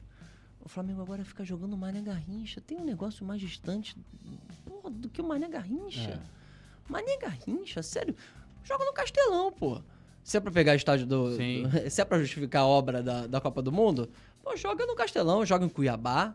Joga lá. O patrocinador, o banco parceiro é. É isso. Óbvio que é isso. Não, mas, mas antes do banco ser parceiro. Antes já ia direto. Antes já ia direto. Tem a ver com o círculo do poder. Claro. Com estar tá presente no círculo do poder. É do jogo. É do sim, jogo. Sim. Eu não tô falando. Eu não, não tô prezando por purismo.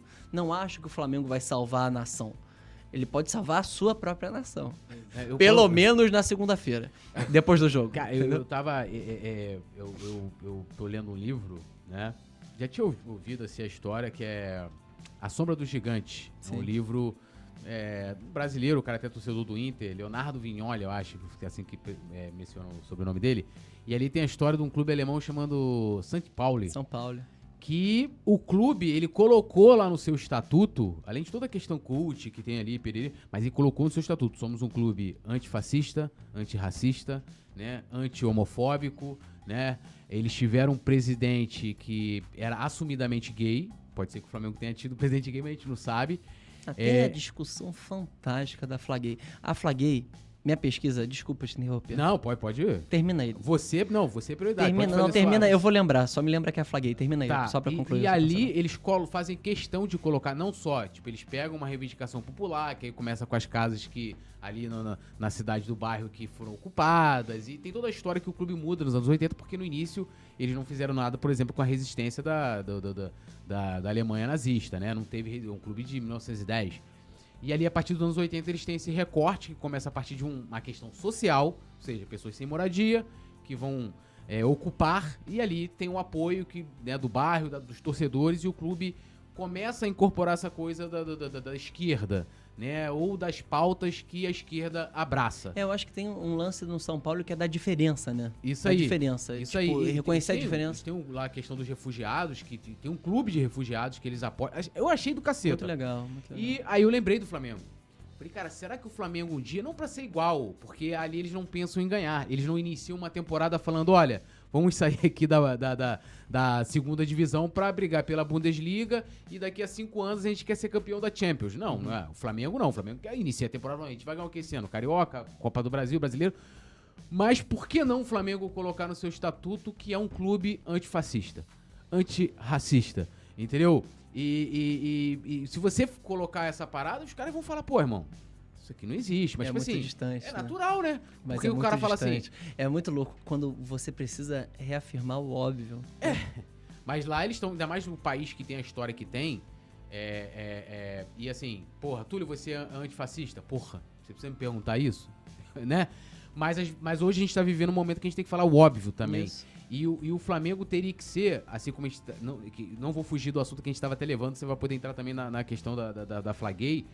É, o Flamengo não poderia ter sido, e pra mim foi, o clube que puxou o elitismo. Na Inglaterra isso aconteceu a partir dos acidentes que tiveram lá. E aí os clubes meio que foram obrigados a se elitizarem, né? Os estádios tiveram que tirar as grades, a- a- né? tiveram que se modernizar. Aquilo foi uma obrigação a partir de um acidente que aconteceu.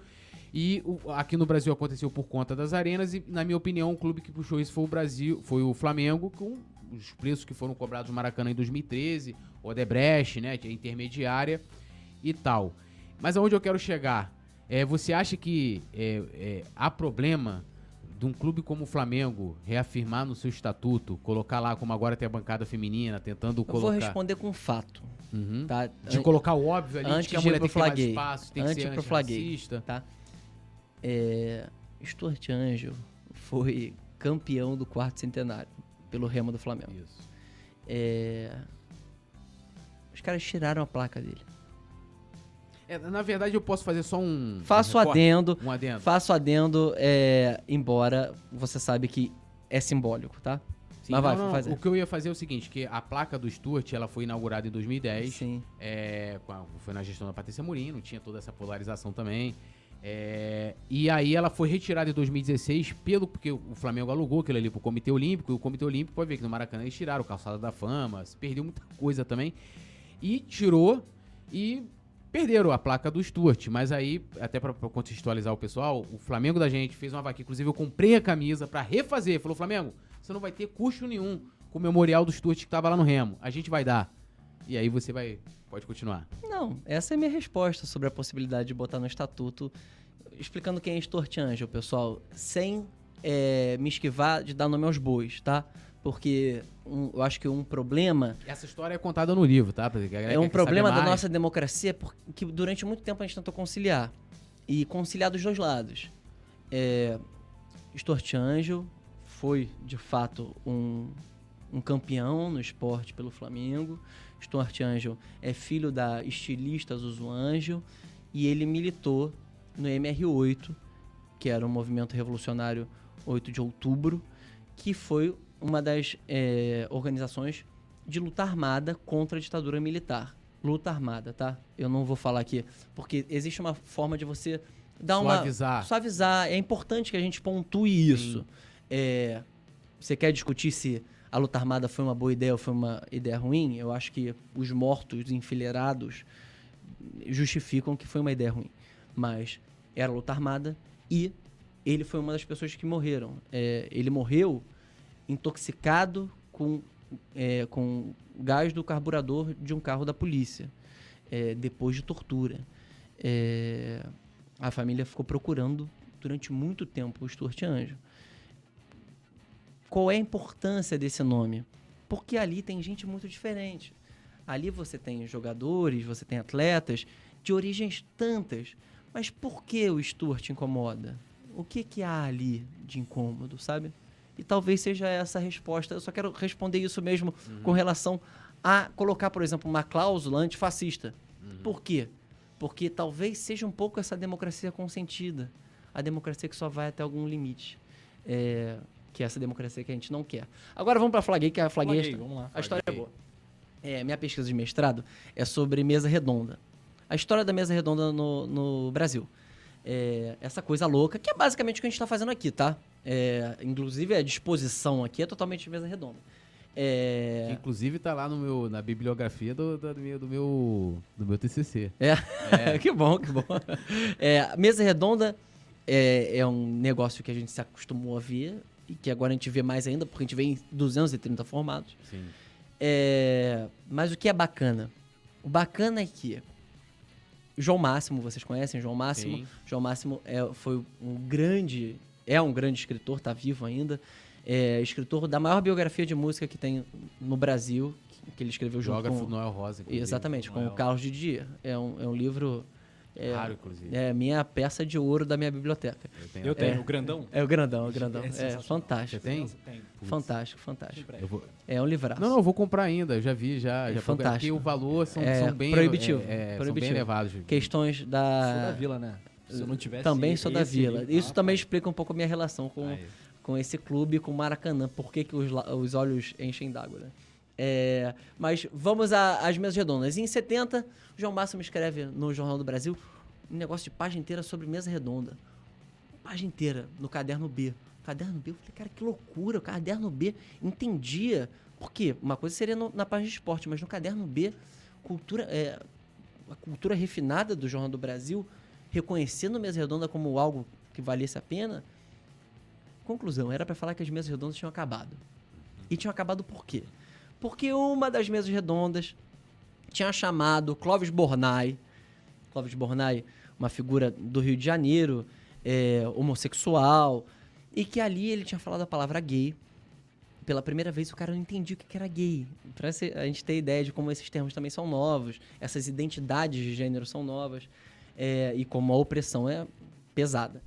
É, e que acabou, como assim, chamar, e pessoal quase começou a sair no tapa, porque um começou a brincar com o outro que era gay. Assim, todo, todos os tons de homofobia possíveis, de um cara muito ponderado. E ele explicava que o formato acabou porque você já não tinha as pessoas brilhantes, como Nelson Rodrigues, como o João Saldanha nas mesas redondas.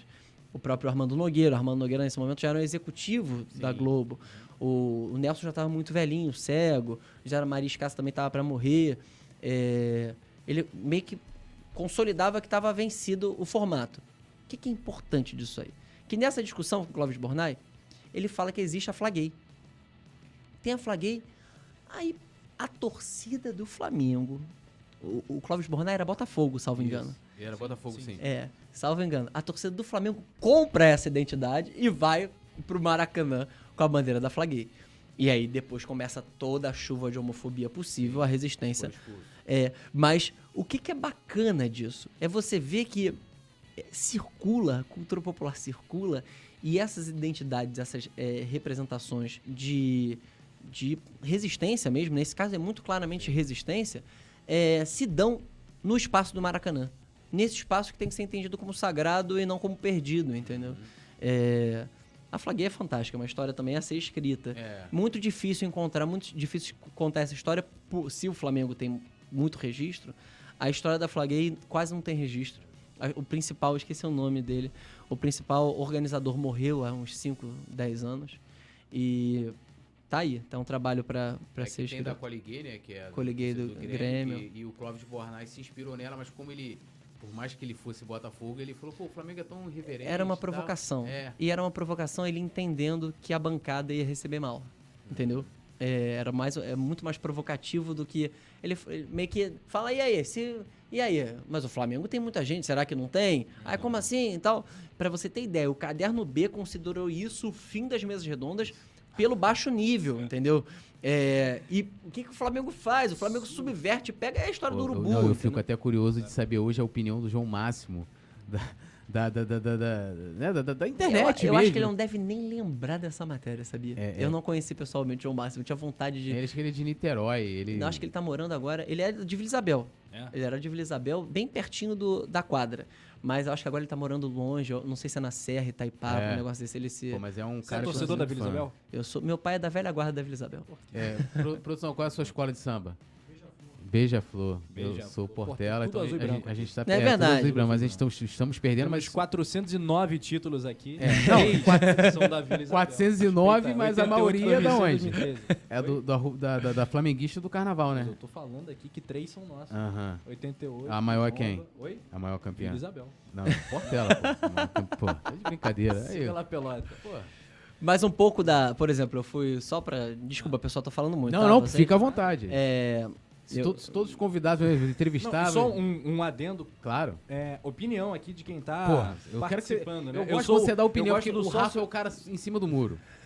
Ih, rapaz. Agora, agora quem tá dando mais opinião, deixa eu fazer aqui, desabafo. Agora quem tá dando mais opinião, fazendo vídeo de opinião no coluna, agora ele tá tendo que se colocar Eu mais. tô sentindo, né? Tá sentindo na pele, né? O É, hate da papo Flainsta. quente da Flainsta e da Agora, Flatetê. Rafa Vinildo. Não, um comentário aqui, esse é um dos podflies mais legais. Pô, que das edições bacana. mais especiais, não uma aula. Não, de- e mostra também, é, é, é, assim, a ideia do Podflar, né, de trazer pessoas tão diferentes, com assuntos tão diversos, Sim. e a gente debater, assim... A gente um acabou monte de, coisa. receber recentemente, semana passada, o Clebinho, o roupeiro do Flamengo Legal. Histórico. É. Então é outro programa igualmente mágico, fascinante. Sim, é- e, e, assim, vários papo assuntos, tá e como o fantástico. Flamengo envolve tanta coisa. Exatamente. E isso não pode ser domesticado. É, pode. minha defesa é sempre pela não domesticação desse, dessa coisa, Flamengo, dessa multidão, entendeu? Sim. Que é o que acontece no Maracanã hoje, na hora que colocam inclusive a baia. Pô, isso era um barato, você vê um tempo de cada lado. É impensável do ponto de vista de organização, mas era É, é fantástico, cara. impossível. É, era fantástico. Mas eu não ia dizer isso, não. Eu ia falar que é, eu, por conta das pesquisas, eu fui. Tem a ver, inclusive, com o que vocês estavam falando agora. É, da necessidade de ter opinião Aham. e entender, e eu vendo a brincadeira de vocês. É, eu, por conta das minhas pesquisas, eu pesquiso muito arquivo em áudio, né? É, comentário esportivo. E eu fui ouvir um registro do Museu da Imagem do Som do João Saldanha. Que eu acho que é a maior explicação do por que, que o futebol no Brasil é o que é. E eu acho que é fantástico. É, eu tô pesquisando isso há muito tempo e se eu quisesse encontrar algo parecido, eu não encontraria, porque justamente o que eu tava tentando dizer. Ele fala, ele na época, ele, 1969, ele tava no MIS. É, tava no- na seleção brasileira, na virada de 69 para 70, né? É, finalzinho, acho que 10 de dezembro. Ele vai dar o depoimento pro MIS, Museu da Imagem do Som aqui do Rio. Aí perguntam como é que é a relação com o, o futebol no Brasil? Por que, que é essa loucura? Por que, que a imprensa paulista pega tanto no teu pé? Aí ele fala uma coisa. É, primeiro sempre com uma brincadeira e depois com, com a verdade, a, a- a dureza, entendeu? Ele começa a falar, sabe como é que foi anunciado, brincando, o último técnico da Suíça? Ele foi anunciado num classificado, que nem esse que tem no JB, é, um quadradinho entre o é, é, contrata-se empregada doméstica e vende-se apartamento. O tamanho foi desse tamanho. Ninguém se interessou. Tudo que eu falo sai na capa do jornal. Sabe o que que faz o Brasil ter o futebol como elemento central? A luta de opinião. E eu acho que é muito isso. Na hora que vocês estavam brincando, brincando aí, é, se posiciona ou não se posiciona? Como é que. E, pô, depois quando você fala, você vai ter que ouvir. O que movimenta o futebol, o falar sobre o futebol, é essa coisa. Que, você, que é o limite da brincadeira e da provocação. Que você olha do outro lado hoje, a política tá muito mais acirrada e a relação tá terrível, a ponto de matar gente no aniversário. Sim. É, mas no limite, o cara. Você passa e você não sabe se eles estão brigando por política ou por futebol. Porque você tem um debate de ideias ali que você fala, nossa, tá quente aquilo, né? Tom, Aí você chega, não, porque o Arão não tinha que ter saído, pô, o Botafogo não tem que liberar o. Eu acho que o Arão não tinha que ter saído. Não, não, calma, é que anterior, é a briga com o Botafogo. Ah, sim. Né? O Botafogo não tem que liberar o, o Jean, não, porque o Arão saiu brigado, entendeu? Aí você fala, nossa, mas faz tanto tempo, por que os caras estão brigando sobre isso hoje, entendeu? Essa luta de opinião é o que faz o futebol ser o que é. Na minha perspectiva no Brasil, tá? Tem muita gente que pensa diferente. É, inclusive, a história, a academia pensa diferente disso. Fala que uma biografia, uma bibliografia consagrada fala que existe no, no Brasil uma forma específica de jogar bola, que começa lá com Gilberto Freire, essa interpretação, que é o futebol mulato, que vem da mestiçagem e que traz muito da dança, e que é por causa dessa mistura que a gente se destaca tanto. Essa é uma interpretação. A minha é muito mais. Porque aqui, cara, futebol é briga, entendeu? Futebol a gente vai se apaixonar, a gente vai, vai brincar, a gente vai.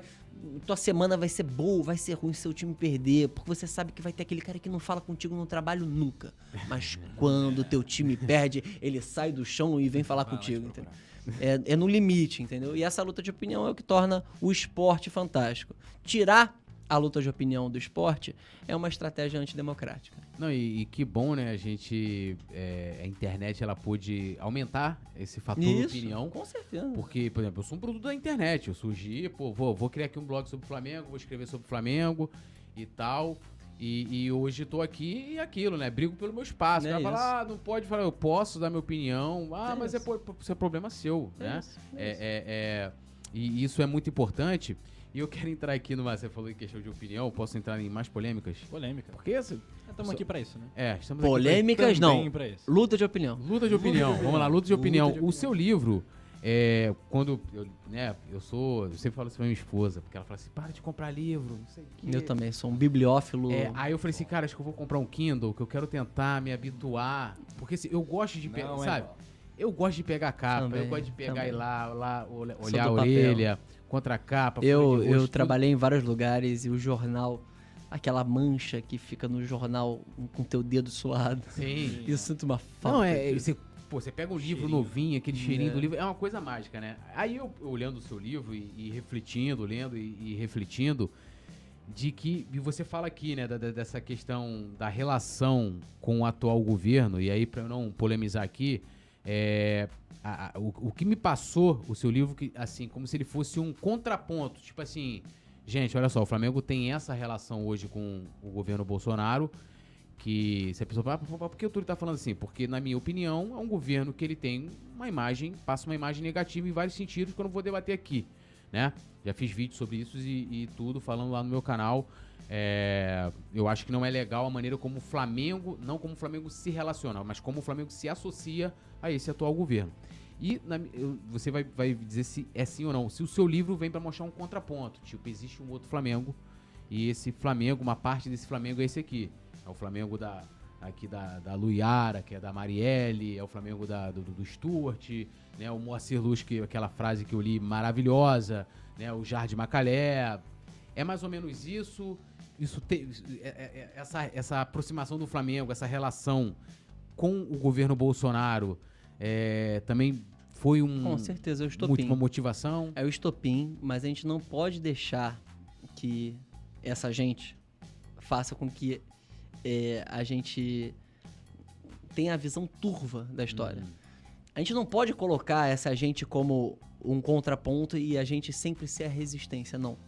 É, a gente vem de um ciclo de derrotas e derrotas em todos os sentidos. A derrota do Maracanã, que eu Sim. relatei aqui pra vocês, relata- é, derrotas políticas, derrotas sociais dos- das torcidas, Sim. da gente chegar num- numa final de Libertadores. Vou falar um negócio que agora é a hora que cara- os caras vão xingar. É, e a gente ficar usando justificativa de vento, né? Isso é feio demais, gente. Ah, tava ventando, Porra. tava pra caramba, mas assim, Você tava lá? tava. Também eu tava lá. Ventava É, muito. Ventava, mas porra. Ventava muito, mas faltava liderança, faltava expressão, faltava expressão, faltava, na minha impressão, instrumento, instrumento musical, que de lá a gente ouvia todos. E organização, preparação. E organização. O Palmeiras se preparou muito É melhor isso, do que é isso, do Flamengo. é isso. né? Mas, é, por conta dessa, desse, dessa carcaça já que tanto apanhou, a gente já fica nessa postura defensiva. Então, obviamente, o livro surge de uma inquietação de ver que aquilo não era o Flamengo. Mas por saber que o livro era muito mais, é, que o Flamengo era muito mais do que aquilo, eu não posso me colocar como resistência. A história é muito, a história tá comigo, cara. Essa gente toda tá aí, entendeu? Essa turma toda tá aí. E é uma galera que nasceu 100 anos antes de mim, quase. E essas são as pessoas vivas. A gente poderia colecionar relatos tão emocionantes. Tão... Vocês têm ideia de que depois de tudo que aconteceu com a Luiara, que você citou, tudo que, você, que aconteceu com a, com, a, com a Marielle Franco, com o Flamengo, deixando essa gente suja, que vilipendiou da memória de uma pessoa que morreu. Isso, qualquer pessoa. Isso aí pra direita e esquerda, do- a dor da morte. É Humanidade, sevícia, né? cara. Compaixão, É é. sevícia. É crime de guerra você vilipendiar da, da morte de alguém. E essa gente foi recebida com pompa e circunstância. Aquela frase, né? A, Por a gente. morte de cada homem nos diminui. É Eles isso. simplesmente não entendem isso. E Homem ou mulher. foi recebida por pessoas que não deveriam ser. E, e eu digo agora realmente as pessoas que participaram ativamente da quebra da placa. É, isso é um, um crime. E assim, ela continua sendo rubro-negra. Ela.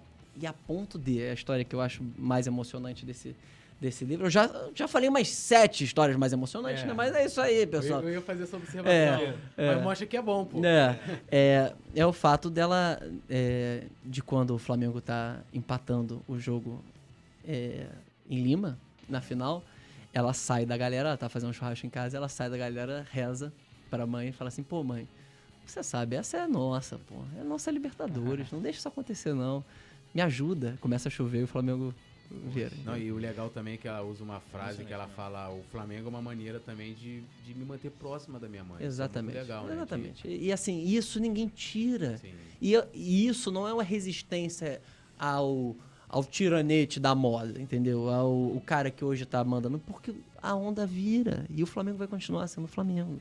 É, isso é incontrolável. Essa, isso que essa gente não entende. Isso que essa gente não entende, sabe?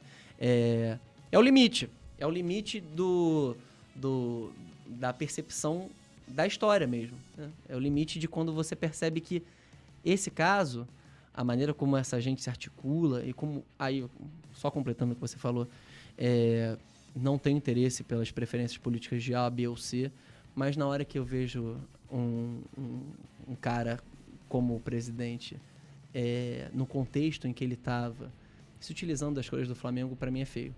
Sim. E eu acho que seria feio com qualquer pessoa, com qualquer presidente. No momento em que o Flamengo é colocado como escada. Escada. E o Flamengo não pode ser escada de ninguém. O Flamengo é, é fim. O Flamengo não é meio para nada. O Flamengo é finalidade. É a nossa vida, pô. É, é a nossa alegria de segunda-feira. A gente tá duro. Pô, carne tá cara. Pô, brigou com a namorada. é, vai fazer compras. Pô, a situação tá difícil. Aí você. O namorado você se manifestou. né? Aí, pô, você vê o. Pô, o Pedro, cara. Pô, o Pedro vai ser titular e vai jogar pra caramba esse ano. Pedro que é história bonita, cara. O Flamengo é, é fantástico. É isso, entendeu? É, isso ninguém pode tirar. Por isso, quando você fala contraponto, eu tenho ressalva. Aham. Eu entendo que foi a partir de uma inquietação. E uma inquietação que fez com Não, que. mas, mas- mas, assim, é o que você falou, a gente, a gente não é resistência, tipo, como se o Flamengo fosse aquilo ali e a gente estivesse aqui como uma Isso. minoria É, resistindo. exatamente. Gente, É disso que eu quero fugir. a gente é, é- O Flamengo é isso aqui, na É isso. verdade, e na verdade a minoria é, É isso. como estão fazendo a, poli a, a, a relação, ou a política, ou como querem. A comunicação. A- é, a comunicação é, é, atual. Eu, eu, eu entendo isso, e até para te provocar também e perguntar, é, e essa é uma preocupação minha. É, amanhã ou depois os livros de história, quando minha filha estiver no colégio, lá estudando, de, desse governo.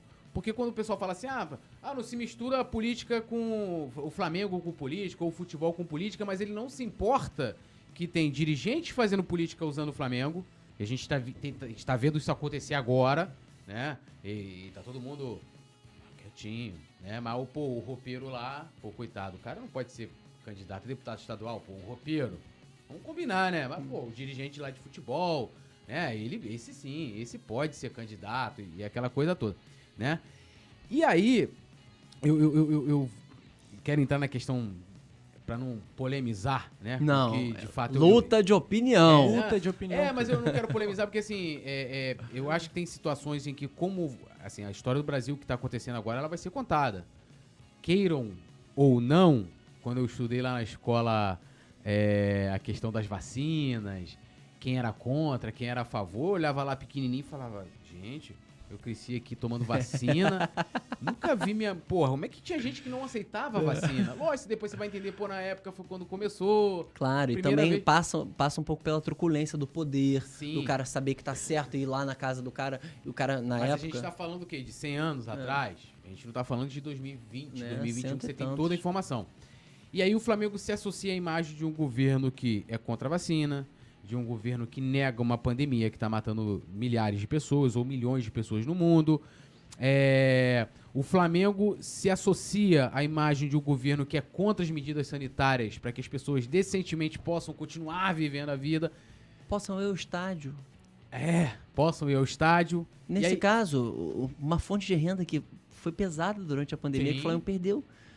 Do ponto de vista de grana. Também, Se também. o papo é grana, se o papo é, É. grana, se todo, tudo é ideológico. Tudo é ideológico. Vamos falar sobre grana. Grana, dinheiro. É. Isso, isso tem um peso. Tem, Três demais. mesezinhos de cobertura vacinal maior eram três mesezinhos de faturamento maior. Que é, o Flamengo ia passar de um bilhão. Mas onde eu quero colocar assim, amanhã, quando essa história, esse recorte do Brasil for ser contado, nos livros lá, de repente vai ter lá. E o Flamengo, olha, o Flamengo se associou, foi lá, tira, tirou foto com o presidente, se deixando utilizar, como você falou, associando a imagem, periri parará. E aí vai falar assim, pô, O tu médico tava sem máscara. Desculpa, eu só precisava É, fazer essa observação. tem essa observação. E aí muita gente fala Desculpa. assim, não, Túlio, mas eu gosto do Bolsonaro. Beleza, você pode gostar do, do, do Bolsonaro, você pode gostar do... Eu me caguei pra, pra, pra essa questão. O que eu coloco é, é que... Como será contada essa história? Isso aí. E como que você acha que o Flamengo vai entrar nessa questão? Como que a imagem do clube e talvez até um legado, quando a minha filha Maria Elide for lá ler a história, ela vai me perguntar, né? Ainda mais se ela for Lembra que eu pai. te falei que existem várias formas de você encarar a história, é, que eu acho que essa visão é muito externa, é muito de quem é, não trabalha com história. Por- Uhum. Eu também tinha essa percepção, porque eu vou estudar a verdade e tal. A história é um pouco disputa também, disputa de memória. Por isso que a importância da placa Uhum. do Stuart, por isso a importância da bandeira da Marielle, por isso essas coisas é, dão materialidade para uma experiência do passado que já se foi. Sim. É, por que, eu tô falando isso? Porque a história pode ser contada a partir dos gabinetes. Você vai contar que, de fato, lá em Brasília, durante a pandemia, primeiro, que o Flamengo é, fez um treino à revelia da prefeitura, Sim. aqui durante o regime de isolamento social, é, que o Flamengo foi lá confraternizar junto com o Vasco é, pela volta dos jogos. É, você pode contar essa história, essa história é uma história dos gabinetes, da- dos círculos políticos. Mas você vai poder contar também outra história para ela. E se eu fosse você, eu contaria essa. Eu, por exemplo, quando eu tiver um, um filho, é, eu contarei essa. Eu contarei que, durante esse período todo, as manifestações de rua eram sempre contra a vacina, sempre contra é, STF, sempre contra, contra a política institucional, qualquer capacidade de diálogo, sabe? Qualquer possibilidade de diálogo, havia essa oposição. Porém, a primeira manifestação de resistência pela vacina, pela saúde, pela vida, pela democracia, foi no Rio de Janeiro organizada pelas torcidas, antifas. É, de maneira organizada é até uma palavra forte, né? Sim. foi feita a organização precária, é, os antifascistas diferen- de diferentes torcidas, é, mas empunhando camisas do Flamengo, empunhando as bandeiras do Flamengo, é, usando camisas do Flamengo é, e de outros clubes também. Quem tava na rua era o rubro-negro. E isso também é Flamengo. É. Flamengo não é só aquele, não. Entendeu? É, você, você trouxe um outro lado muito bom. Ah, meu filho, mas vem cá, ó, papai vai te mostrar aqui. e, e essa coisa. Uma coisa legal também é, é da gente falar, o seu livro, você coloca isso ali, que é a questão do ninho. E, e pesquisando sobre você, é, isso na época ainda do livro, eu vi que você prefaciou um livro sobre o acidente da Chape, né? Sim, sim. Que, que, que tem também lá seus traços polêmicos, né? É, é, é uma coisa que eu não gosto, de- sendo bem sincero, eu não gosto nem mais de ver. Porque, né, Mexe a- muito, como mexe as famílias são tratadas. Você acha que tem relação, assim, da, da Ah, eu acho do que... tratamento da família, das famílias aí nessas situações? É, eu, eu conheço pouco a história. Esse meu amigo, o Beto, um amigo meu de infância, eu lia o livro em primeira mão, fui um dos primeiros leitores. É, o livro é, é lindo, é uma imersão, uma pesquisa. Ele viveu a cidade, ele viveu a cidade a partir do caso e de uma experiência muito pessoal. É, eu acho que o que me chama atenção, é um ponto de conexão entre os dois, é a negligência com a vida humana. É, que talvez tenha sido, você perguntou, o ponto de disparo para o livro, é um pouco isso. É, a maneira como o, contato com o real, o contato com a vida. Bem, a gente só tá aqui por conta da vida, entendeu? Eu só, tô, eu só tive esse papo legal aqui com vocês, só tô tendo esse papo legal por conta da vida. É, na hora que você impede que as pessoas tenham essa possibilidade, em última análise, entendeu? Ou que você cria subterfúgios para que é, a vida não esteja mais aqui, bem, não há mais diálogo possível. Então, há esse paralelo e a negligência com a vida humana talvez tenha sido o, um ponto de disparo, que é exatamente o contrário do que a gente está falando da festa. Sim. A festa é justamente o contrário, é a celebração apesar das dificuldades. Ou não apesar, para não pensar nessa lógica da resistência, com as dificuldades, entendeu? Com a dureza, com a carne cara, com o gás desse preço, com gasolina Tipo, naquele lata carro. d'água. Lata d'água na cabeça. É isso, Vai é Maria, isso, subiu do morro. E é isso. E a capacidade de, de sorrir, assim, de, de se divertir, que o Flamengo é isso pra mim, tá? É, porque tem gente que, né, é aquela coisa. é, é, tinha o futebol, que isso é muito. entra nos debates sobre a elitização, né? Sim. Pô, tirou lá do povão é, a possibilidade. Às vezes a única felicidade que ele tinha, que era ir no Maracanã no final de semana. E eu falo de todos os clubes, né? Eu respeito muito.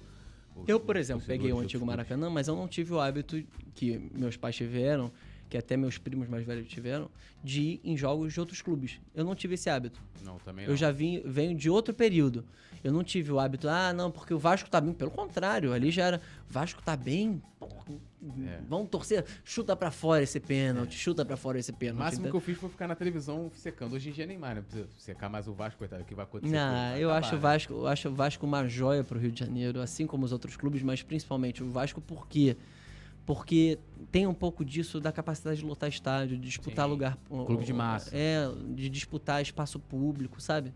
É feio demais, é feio demais. A gente perde poder de barganha, a gente perde relevância. É feio, a gente tá, assim, não, não tá mais nessa não. É, por isso que eu acho muito pequena essa disputa de, ah, o Vasco, a torcida quer ficar do Fluminense, quer ficar no mesmo lado do Vasco. Ah, mas, Aí eu entro numa questão, igual agora, assim, o dirigente, vai, o Eurico Miranda, aquele cara. sim, É, ah, vamos aqui, ó, o Vasco não pode ali com o Fluminense. Eu até entendo, porque assim, é, se fosse o Flamengo, eu entendo que a questão ah, toda mas a gente precisa de pessoas maiores. Não, mas eu- Eles eu- não podem pensar que nem a eu gente acho- tomando uma cachaça Não, mas sabe o que, que eu acho também? Vamos, vamos combinar? Tipo assim, beleza, você tem uma situação ali em que você tem torcedores ou torcidas organizadas que são muito tradicionais, falam, ó, a gente não aceita jogar do outro lado que não seja a direita da cabine de rádio do Maracanã. Beleza, é um direito. E aí você tem a parte burocrática. Qual é a parte burocrática? Que vai chegar lá um burocrata de terno, que nunca foi ao estádio, que a maioria deles são assim, não todos, e vai colocar aquilo juridicamente. A coisa toda também, eu acho, que é como aquilo é repercutido na imprensa, Ah, com principalmente hoje com, com rede social.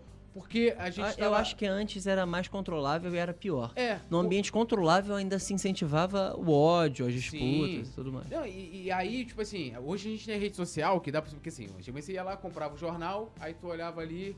Ah, pô, é, o brasileiro de 87. Ah, o esporte, não sei o quê. Mas tu ia fazer, tu fiquei, discutir com teu amigo no trabalho, discutir que eu falo no sentido de debater, de, Aham. né? Ó, isso aqui, essa notícia, pererê, o cara ali também o jornal que você empresta, né? Vira uma coisa comunitária, no colégio, ou em casa. E acabou. Agora você tem a rede social que fica retroalimentando aqueles assuntos. E aí entra o debate, como você falou, pô, os caras estão ali brigando por lado de campo. O que pode ter a sua importância, mas não deveria ter essa importância que estão dando, talvez. É, eu acho que. é, eu, eu sou um idealista nesse sentido. É, eu confesso, tá? É, é, antes de começar a falar. Porque eu acho isso tão pequeno. Pequeno, né? É, eu acho É, essa pequeno. semana tava o Flamengo discutindo Vou dar um sorteio, exemplo, né? vou dar um Sorteio. exemplo. O que eu acabei de falar, é, pra você ter ideia de como eu sou pequeno também. O, sei lá, meu tio tricolor ia ver o, o Flamengo do Zico porque ele achava era barato e ele ia lá ver. Ele ia lá ver porque era legal ver o Zico e tal, Maracanã. Eu não consigo imaginar esse time de 98, 2000, do Vasco, eu ainda assisti esse, esse time. Não consigo. E é, e é como é pequeno, assim, como a relação do torcedor pode ser pequenininha ali no limite e tal. Mas eu acho que um ente público pode ajudar. A Suderj sempre fez isso, pessoal. Pô, a gente não, não pode desaprender o que a gente já soube fazer, vai. A Suderj era isso. A Suderj fazia essa mediação. Sempre teve jogo. Por que, que isso se perdeu? Por que, que é impossível agora, entendeu? É. Óbvio, de novo, aquelas ressalvas. Você quer que a Suderj volte na estrutura que tinha? Não. Mas eu acho que é possível criar uma entidade, um ente público ou privado capaz dessa negociação. Para que essa negociação pense na cidade. O, o turista tem que vir no Rio. Como você pequenou o futebol carioca? Ah, né? E a demais. é o Flamengo. Mas eu acho que é futebol brasileiro também, né? Futebol brasileiro Também, é também. tudo muito pequeno. ah, os caras resolvem da- do jeito mais fácil. Ah, tem briga de torcida, torcida única. É, o- os problemas que são realmente complexos viram assim na mão e de gente que pode mudar. Isso que, que eu acho que é uma. É, Darcy Ribeiro, ele não era muito do futebol, mas ele falava: se for pra ser um clube, eu sou Flamengo. E ele falava uma coisa que eu acho muito importante, que dá um pouco dimensão disso, assim. É, já que a gente está falando dos círculos dos clubes que são é, eminentemente de pessoas com grana, influentes, setores é, que controlam a política. Não só, a gente pode ver o número de candidatos, inclusive na história do Flamengo, é, para a política institucional. O que, que eu acho bacana? Ele falava o seguinte: é, hoje seria interpretado de outra forma, né? Mas ele fala, então a escravidão é a pior coisa que pode acontecer para um país, principalmente uma, uma escravidão de longa duração como a do Brasil, porque ela ela faz muito mal para a sociedade. Isso é meio óbvio, né? Você tem contingentes gigantescos de escravizados que nunca vão ter reparação. Ele- isso é óbvio, ele reconhece, mas tem outra questão. Você habitou uma elite, uma elite, uma classe, ele nem usa a palavra elite, ele usa a classe dirigente sempre, ou, ou setores dirigentes. É, a queimar gente como carvão. E não haverá projeto, projeto, ele não fala nem projeto de país, Aham. nem projeto, não haverá projeto com essa mentalidade. Porque você queima o carvão, o carvão acaba e acabou. Vira cinza e. É foi. isso. É um pouco isso. Você tem um limite de pensar a longo prazo. Ah, tem, tá chegando a Olimpíada aí. Tem- chegando, então vamos mudar o Maracanã? Vamos, vamos. Ah, agora a gente precisa de outro estádio. Vamos construir outro? Vamos, vamos. Ah, é uma dificuldade você pensar, calma. Respira. Dá vontade de falar, vocês não estão vendo. Vocês acham que o Maracanã é ruim desse jeito? Vocês já foram no Estádio Olímpico de Berlim? Eles mantiveram a torre onde o- a SS ficava. É, e aí? Ah, mas a FIFA.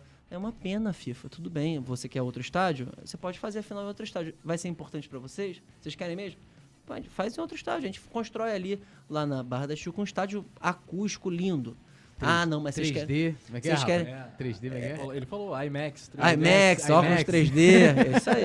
Estádio É. IMAX, Arena IMAX. É Arena isso. Não, é, até porque a arena, eu já falei aqui pro pessoal, outro dia até me deu um tapa na cara ao vivo, porque eu, eu falei arena. Falei, não existe estádio arena. Arena, arena é areia, Arena pô. é o cacete. Arena você tem arena de vôlei de praia, você tem arena de, de futebol de areia, né? Você tem a arena de torada. Agora você não tem arena de terra, pô. Daqui a pouco vai fazer o quê? O Barrena? É. Porra! é, não, me dá acho- raiva. Outro é. dia eu tive esse. eu- eu- olha, eu fiquei revoltado. Eu me, dei um- eu me agredi Eu acho, vivo. eu acho uma limitação cognitiva. Mas foi um negócio que vingou. É, é. Vingou, vingou, vingou. Infelizmente. É, Mas vingou. aí eu sou resistência. Eu estou aqui. eu falei, ó, não chame mais de arena Vingou. sugerir esse negócio de. Ah, não vamos criar a arena do Flamengo, meu irmão. Não tem bagulho de arena. Estádio do Flamengo. Isso porque eu sou muito a favor do Maracanã. Ah, o Maracanã tem que ser nosso. É, o Maracanã tá, tá vinculado a lutas muito bonitas, sabe? É, a história cultural do- da cidade. É, aquela brincadeira que o Didia fazia, que só duas pessoas colocaram o Maracanã cheio em silêncio. Ele que fez o gol da, da, não é final, né? Mas do último jogo da, da Copa do Mundo de 50 e o Frank Sinatra. Sim, isso é bonito demais, porra. sabe? A Torada de Madrid em 50. É isso, é isso, puxada, Braguinha. inclusive tendo, tendo a- o, o próprio Braguinha ali. E o Jaime de Carvalho, fundador da Charanga Rubro-Negra, um baiano negro que veio pro Brasil, foi. Não pôde entrar no Fluminense, pôde entrar no Flamengo. Né? E ele que foi A o cara história que do Jaime é linda. tudo. É, eu acho que tá por ser escrita, assim, a, a história das torcidas organizadas do Flamengo, sabe? Tem, eu conheço trabalhos, trabalhos muito legais, mas eu acho que é, essa dimensão, assim, isso que eu provoquei vocês mesmos, gente, cadê a, a turma, sabe? Cadê? Que, beleza, mas não tem ninguém para fazer o que a gente tá fazendo aqui, Sim. evocar o que tem É. de bom na eu acho que é torcida. muito isso que você falou, não deixar o saudosismo tomar conta. né? demais, Tem demais. aquela frase do Machado de Assis, né? É, está morto. Podemos elogiar agora Isso, à vontade. é. né? Não. É. É. porque a gente não perdeu. Claro. Esse jogo ainda não acabou. Ainda É dá pra isso. tanto as organizadas, o Maracanã, tudo isso. E essa é uma Acho forma de silenciar, né? Na hora É. que você fala tá morto, é a paz do Exato, cemitério. acabou. É isso. Eu acho que também O vai Maracanã, o, o preguiça, ossi- né? a gente falou que o Maracanã tá só o osso, É. né? Mas não tá enterrado. Não. Ele tá ali ainda. É, porque, é, porque assim, o que que, o que, que fazia. O que, que eu vou falar assim, ó, o que, que me impressionou a primeira vez que eu fui no Maracanã? Primeiro, a cor do gramado. Aquilo me chamava, tipo, aquele verde, assim, era um verde que doía os olhos, sabe? Tipo, O antigo. o antigo. Ah, as dimensões eram diferentes. As dimensões. As né? dimensões, né? O, o tamanho. Mas, cara, assim, eu vou te falar, ali eu, eu, assim, eu era já apaixonado pelo Flamengo. Ali eu me apaixonei pela torcida. Tipo, naquele dia ali eu casei com a torcida do Flamengo. Porque eu, assim, as músicas eram fáceis. A gente falou muito de músicas aqui em outros programas, de como era. Né, a, hoje as pessoas- músicas são muito longas. É, muito longas, muito. né, aquela coisa, o cara quer cantar Coldplay, aquelas E coisas. tem uma coisa importante aí.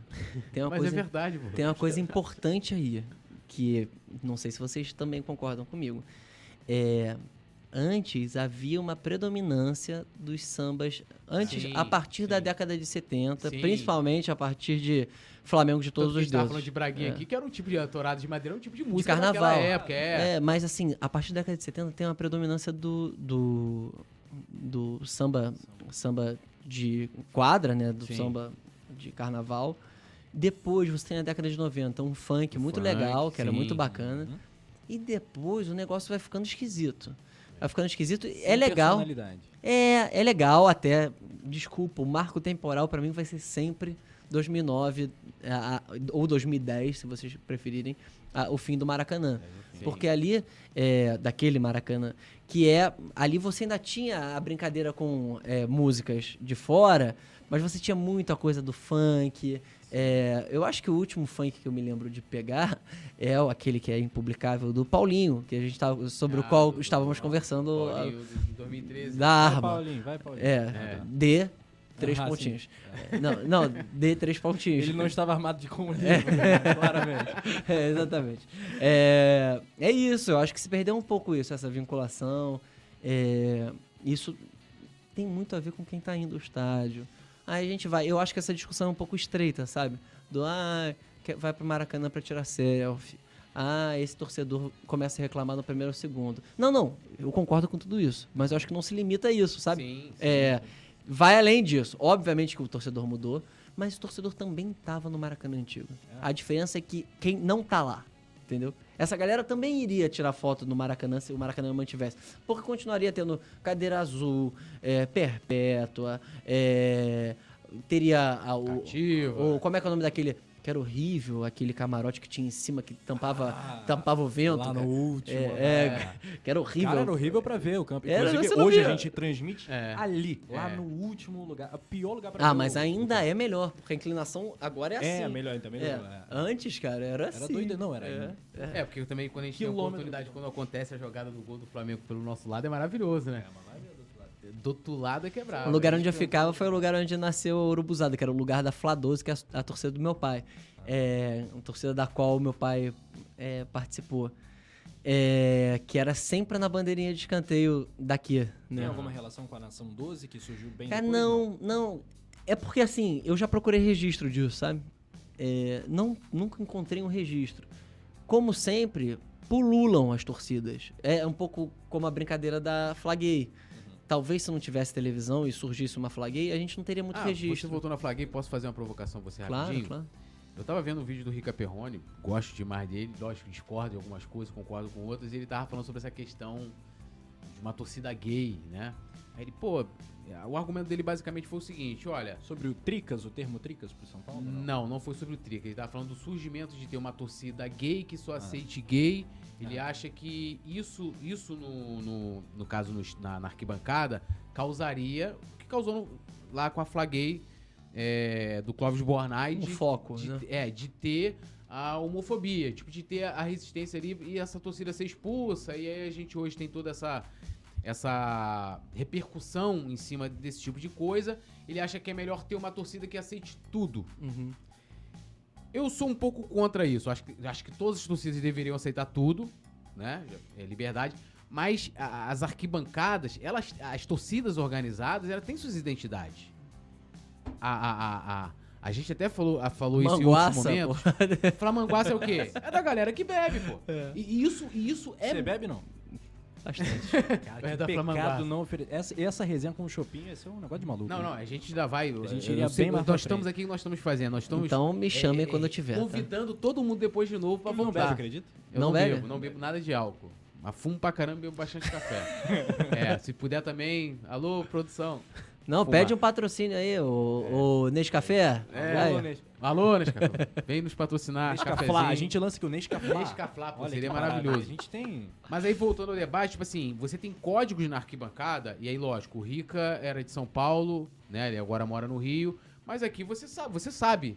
Como você tava falando o lance do cara que quer ir pra norte, por quê? Porque ele sabe que lá é festa. E lá na norte, né? Ele tem, você tem um lado da galera da, da Manguaça, Sim. você tem um lado da galera que é mais criativa, tipo Urubuzada, as, a- os mosaicos, né? Uhum. E tal. A festa era quem?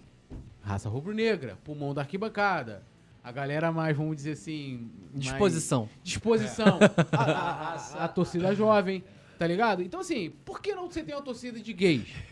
Não, Meu com irmão, certeza. Entendeu? Então, assim. A eu- gente tá defendendo justamente a espontaneidade, né? É, então, assim, eu que, não pô, vou, não Seria vou regrar isso. São ótimos fazendo festa. É, pô, porque Não, também excelente. assim, pô, lógico, eu não consigo imaginar que, por exemplo, alguém seria barrado de, de entrar pra raça porque é gay, pô. O cara fala assim, às vezes você nem sabe também, mas lógico, a fly gay seria.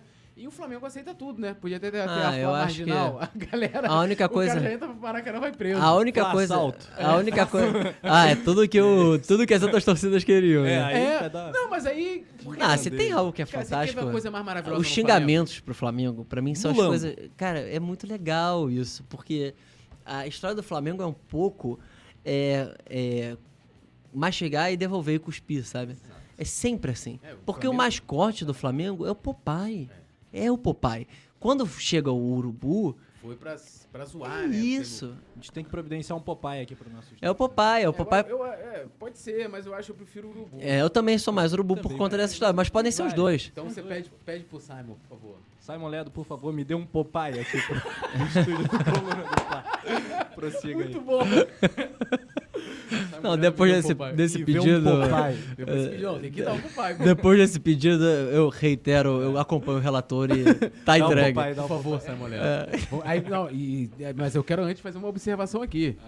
O urubu sempre na minha mesa, porque ele sempre tá perto Ah, de mim. sim, sim. Eu não sei porquê, mas sempre ele tá perto de mim. Então eu já adotei ele. Tá, que antes ele, ele era consi- considerado zicado. Eu lembro que, não, tira ele aí, que perde. Pô, o Popeye vai ficar sempre, sempre na, sua, na sua bancada. Combinado. Um Popeye, Popeye por conta da história do. Tinha bandeirão do Popeye. Tinha, É. tinha. É, cara, o Flamengo é muito rico. O Flamengo é muito rico. E o problema, de novo, são esses tipos de. Isso é uma maneira de você ordenar, disciplinar. Sim. É, você. Obviamente que eu não acho que esse comentário tenha essa predisposição, porque eu acho que é mais uma opinião. Sim, Mas, opinião. é, o Rico é, É, mas maravilhoso. no momento e- em que isso vem da. Não sei se vocês lembram de um texto muito legal. Eu não sei se ainda está disponível no, no Globoesporte.com. Que foi um, um PowerPoint, né, uma apresentação de marketing, da época em que o Maracanã estava sendo, tava sendo reformado. Que explicava. agora. isso, da última vez, que explicava passo a passo o que, qual era o objetivo. Aquilo é muito bom. É muito bom para você entender essa estratégia de regrar. Porque eles falavam qual era a, a faixa etária, que tipo de consumo as pessoas fariam, é, se não ali dentro. Qual é o consumidor que ele queria ali, é, que tipo de comportamento se esperava. E a partir dali você tinha um recorte que é muito parecido com o que acontece agora quase 10 anos depois. É, salvo engano, essa matéria era do Caê Mota e do Baltar. Eu posso estar errado, mas eu tenho quase certeza que eram os dois. Procurar. É, e que explicava justamente o passo a passo. O que eles estavam procurando naquele momento. Obviamente, o Brasil é muito instável politicamente e quem começou aquele processo não conseguiu acabar. É, tanto do ponto de vista da iniciativa priva- privada como do poder público. São outros grupos. Mas aquilo está indo, está andando, justamente para onde eles queriam, sabe? Então eu acho que olhar para o passado e lembrar, né, de tudo isso que a gente citou aqui, eu acho que é uma forma de mostrar que não é isso. Mostrar que não é isso, sabe? Mas você vê que o inter- interesse interessante, né? A torcida do Flamengo, ela incorpora todos os adjetivos, né? Que, Não, isso é É, fantástico. o favela, é o urubu, né? Que foi usado pra... Não, aquela música, por exemplo, a música que o Atlético cansou de cantar no último jogo, no jogo da Copa do Brasil. Que ah, foi a torcida do Vasco, inclusive, que lançou. Isso, é. Aquela música que eles cantam. Exatamente, que é com todos os xingamentos possíveis. Impublicável. É, Totalmente impublicável, mas engraçado. Aí, novamente, é tentar torcer o papo. Eu acho isso muito legal, porque dá conta dessa diversidade.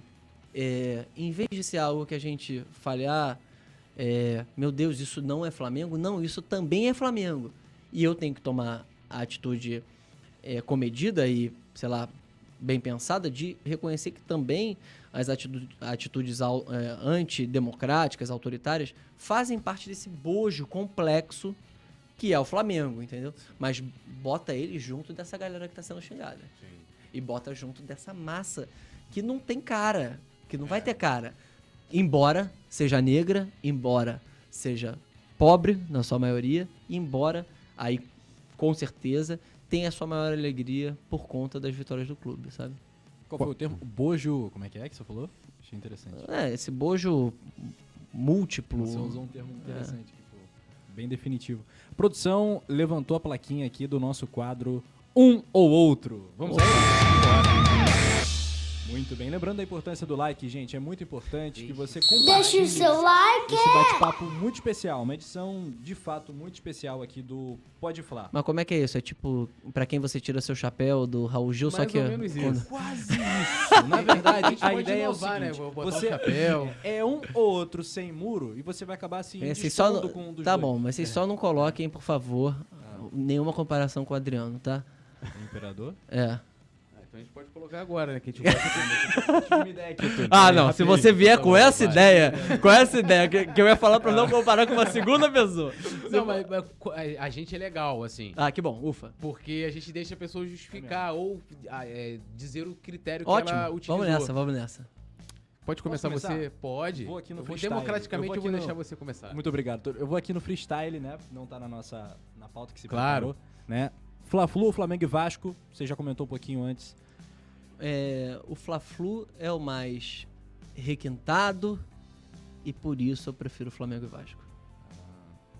Fla-Flu é engalanado demais. É, Como é não, que é, é não. que é? Engalanado. É, é, e, é e não, não é um desprezo ao Fluminense, não. Eu reconheço a importância, mas eu acho que ver o Maracanã dividido é, é muito bonito.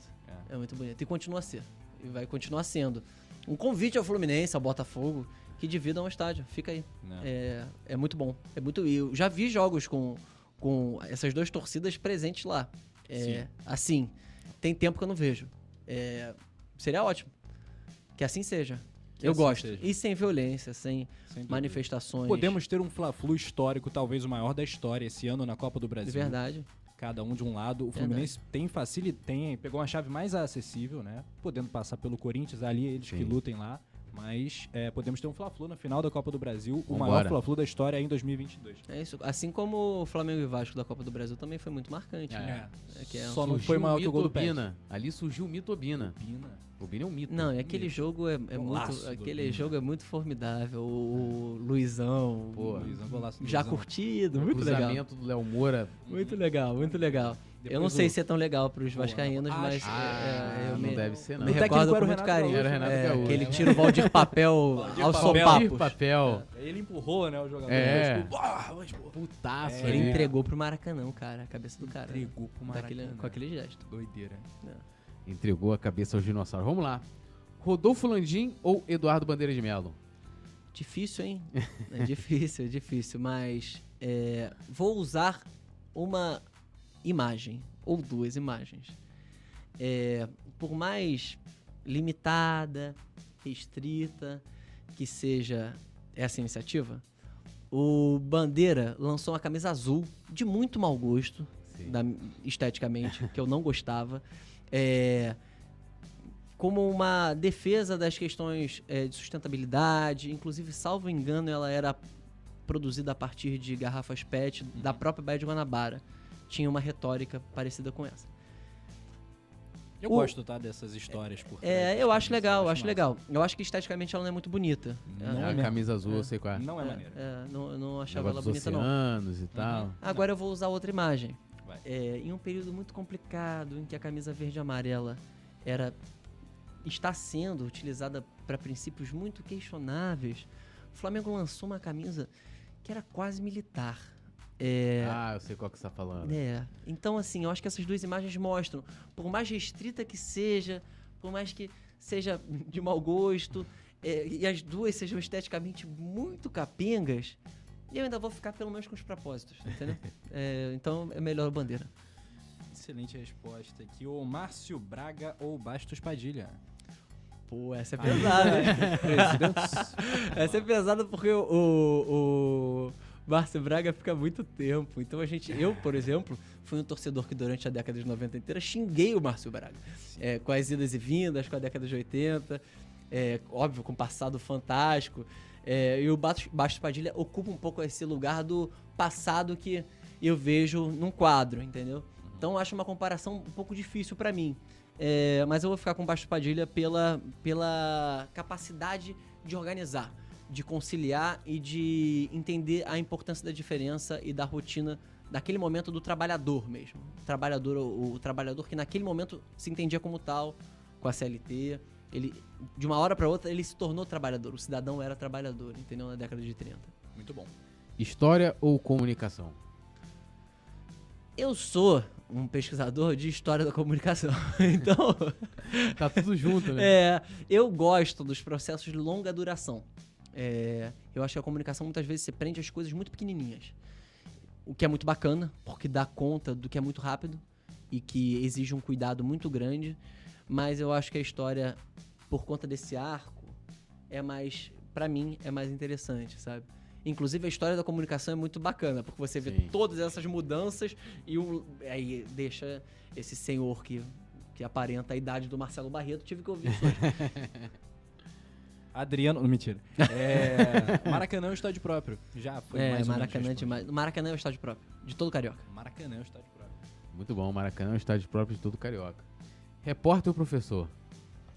Que a Nossa. gente não falou aqui, ó, mas eu peguei aqui, ó, o, o, o, o, o Elcio, ele, ó, já trabalhou no Estadão, o Jornal Metro, né, o Metrô, como o carioca queira falar, Estadão, Canal Futura, G-Show, Sport TV, Rádio CBN, Tupi, o cara, ó, co- colaboração também aqui no Le Monde Diplomatique, Le Monde. Diplomatique, Bom depois demais. Brasil, a Vice. A Vice também. É, então, é, eu acho a reportagem uma, uma tarefa em extinção, assim. O repórter como eu entendo, sabe?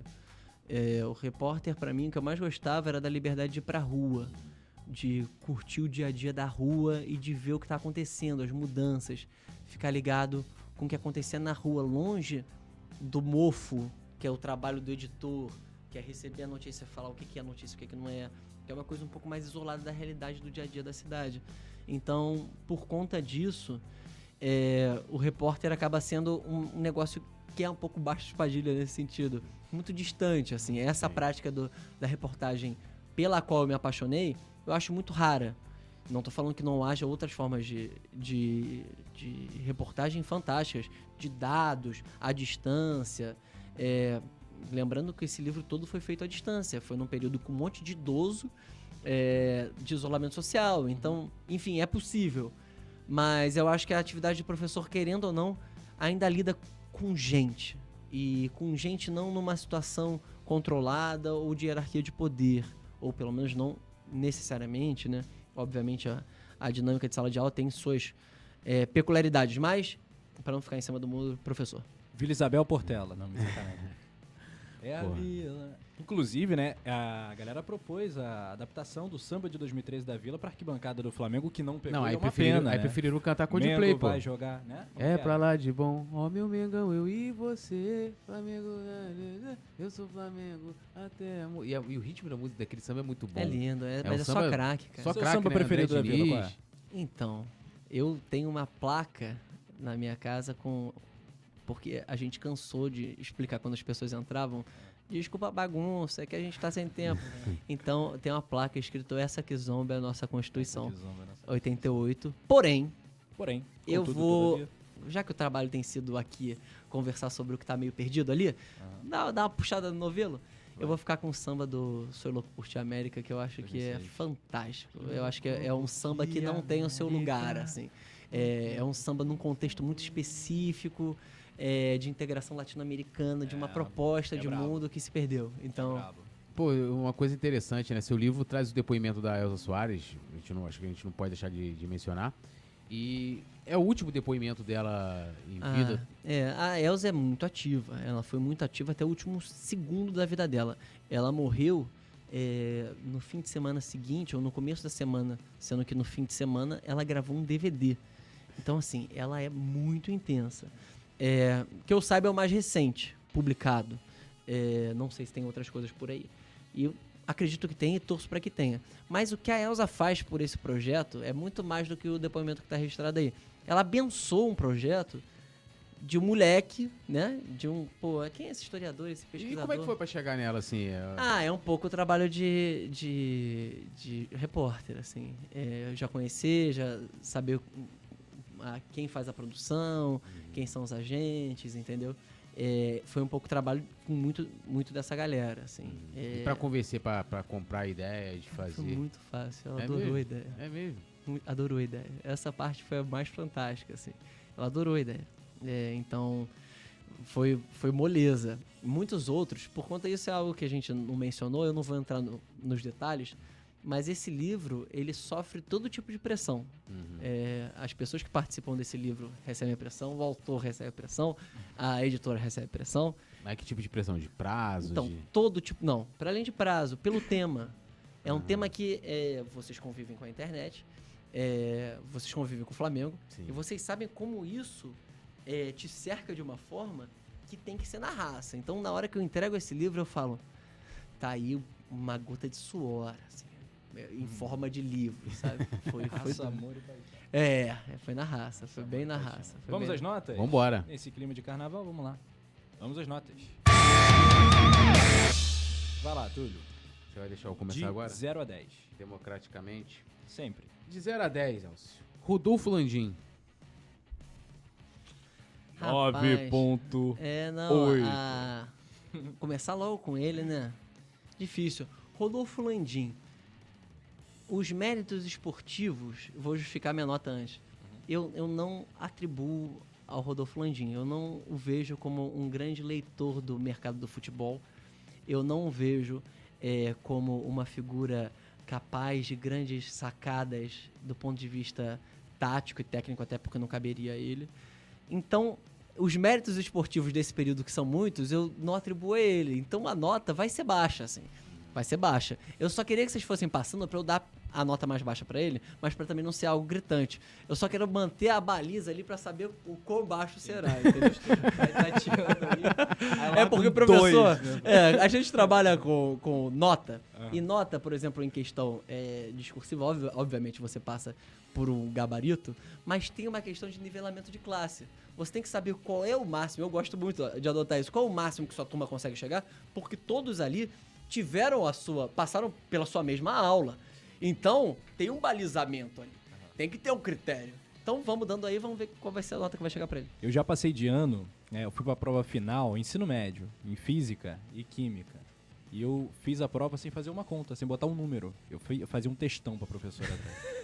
fazia uma poesia. Eu viajava. Eu fazia uma crônica sobre o ano letivo. e nunca repeti de ano, então. Como né, é que você conseguiu essa proeza? Eu sei que tem horas que a matemática. Leia Rafa Penido e desculpa. A matemática mais parece língua portuguesa quando entram aquelas funções loucas. É. Talvez você for escrevendo deu certo. F de alguma coisa deu certo. É, Rodrigo Dunchi. Rodrigo Dunche. É, a figura, eu acho que limitada também, que entra nesse bojo, assim. Que é um possível futuro É, presidente do Flamengo, né, inclusive. é, o, é, o, é o postulante né, do atual governo, do atual, atual direção. É, de novo, é um cara para quem eu não consigo, os méritos recentes, eu não consigo ver muito, muitos acordos que, do ponto de vista institucional, que encaminha para essa para a direção de uma boa nota. É, mas já que eu tenho que começar, porque se eu fizer a mesma coisa com um segundo seguido, é, vai ser demais. Ele não vai dar nota pra ninguém, já É. percebeu isso? É. Eu vou, eu vou começar com a nota 5. Cinco Cinco. pro, Rod- pro Rodrigo Dunchi de Abrantes. Flamengo da gente. Flamengo da gente. Ah, uma iniciativa muito legal. Muito legal. Nota 10. Torcidas organizadas. Nota 10 sempre. Maraca- As torcidas, não os torcedores violentos. Aham. Maracanã atual. É... Nota 7. Rodolfo Landim. Acabou? Já, já zerou? Voltou? Não, Adriano Imperador. Adriano Imperato, pô. Cara, é a figura que me fez, sei lá, tá aqui. É, muito apaixonado por esse cara, por esse cara, pelo pet, assim. Uma paixão que não, não daria nem na nota. Nem da- na nota. Mas agora, já que 5 foi o mais baixo, vamos pra 4, né? Landim 4. Landim 4. Landim 4. Gabigol. Que nota você daria pro Gabigol? Ah, 10 também. Eu acho uma figura muito, muito vinculada a isso. A vida do cara. Ele sabe o que o torcedor quer. O torcedor quer se divertir. E ele entrega diversão. Uhum. Ele entrega diversão. Eu não vejo o Gabigol como uma pessoa impulsiva. Não, eu vejo o Gabigol como uma pessoa que entende o que ele Força tá da fazendo ali. natureza, um fenômeno. É, né, é, da por bola, aí. né? Por aí. Ele é uma, uma, uma figura que entende o poder do riso, do deboche, da brincadeira. É, eu, eu, Soft power do, é, do Gabigol, né? é, é. É mesmo. E a maneira como ele consegue deixar qualquer um maluco. Eu, antes dele chegar, eu achava ele insuportável. Você também. Com Também. certeza. Sim. Todo mundo achava ele insuportável. Quem é esse cara? Não Quem é esse muda, moleque né? acha que é? E o cara faz o que faz. É fantástico, fantástico. E, e vai vir. Eu tava com medo da comparação Adriano e, e Gabigol, vai- A gente porque... faz isso direto aqui, a gente bota a galera. É, a gente vai deixar pra, vamos deixar pra parte 2. Mas assim, como, como historiador, você vai falar com muita propriedade. E como jornalista, você vai entender né, essa mania pra ranquear as coisas, né? Ah, Botar não, em mas- prateleiras. Não, como historiador eu vou ídolos, achar os maiores ídolos Eu vou achar que do não faz sentido nenhum. Em que lugar Mas o Gabigol tá? Ah, o Gabigol. É, a história. é, aí eu posso ser jornalista, só acaba quando termina. eu não sei até onde ele vai. E tem coisas, por exemplo, o fim da, da carreira do Léo Moura advoga contra a idolatria dos torcedores, entendeu? Exatamente. Então, é, eu não sei até onde vai. Eu sei que é muito grande. Eu sei que, por exemplo, hoje ele cede o, o lugar ali do cara que empurra a bola pra dentro. Isso pra mim é um ato de, de, de uma decência absoluta para entender o melhor pro time. É, tá jogando muito, talvez estiver, esteja jogando mais do que estava jogando em outros momentos que estava fazendo gol. É, mas ele tá é, cedendo espaço para jogar a bola para dentro pro Pedro. Então, mais um, mais uma estrelinha, já que eu sou professor e tô dando nota, mais uma estrelinha pro, pro Gabigol. Estrelinha. É. E- o que, que a gente pode esperar aí? Tem outro livro? Como é que estão os seus, seus projetos? Eu continuo futuros? pesquisando, é, eu continuo trabalhando. Ah, isso é legal. Em breve, eu vou. é, eu tô trabalhando num podcast que em breve vai ser. O nome vai ser Movimento, com 10 movimentos da cultura é, brasileira. 10 movimentos musicais da cultura brasileira, fugindo dos óbvios, inicialmente, pelo menos. Então a gente vai falar de rock progressivo, a gente vai falar sobre o CPC, é, Centro Po- Popular de Cultura da Uni, a gente vai falar sobre o Soul brasileiro, Black Rio. É, então já já vai estar aí nas plataformas. Então, se fosse você, eu convidaria uma banda Ataque Periférico. Ataque Periférico. Ataque conhece Perif- Ataque Periférico? Ataque Periférico é do meu amigo Atos Boa. Um abraço, ó. Atos. Tem que É. ter que eles só cantam Flamengo. A- O Flamengo é pica. Abraço Porra, essa é a pro melhor frase do Atos. universo. ama essa faixa. A- Flamengo abraço é pro pica. Atos. Atos é um camarada, trabalhou comigo na CBN. Um, um craque, um repórter craque. Craque. E no jornalismo? O quê? Você pensa em por exemplo, entrar para algum, algum programa, falar sobre futebol? Então, hoje em dia eu tenho um cultura? programa. Cara, a gente tá falando há sete horas tá eu Roquete- ter- é, Eu tenho um Pinto, programa né? que é fantástico, modéstia à parte. É, Que é algo que eu nunca imaginei que eu fosse fazer na vida. Ah. O nome se chama O Som da Rua, com músicos que tocam na rua, é, em espaços abertos públicos, é, uma vez por semana, que reúne todo tipo de música. Eu já levei gente, por exemplo, tem uma banda chamada Oruan, que faz turnê lá fora, na Europa, nos Estados Unidos, e foi tocar lá com a gente. Aí tem o forró da Taylor, da Rua Taylor, da, da, da- de Santa Teresa que vai lá tocar com a gente também. Oruan é Mauro ou ao contrário, né? Não, Oruan com, com tio. Oruan. Oruan, e não Oruama. R-U-A, tio. Oruan. Tá, Entendeu?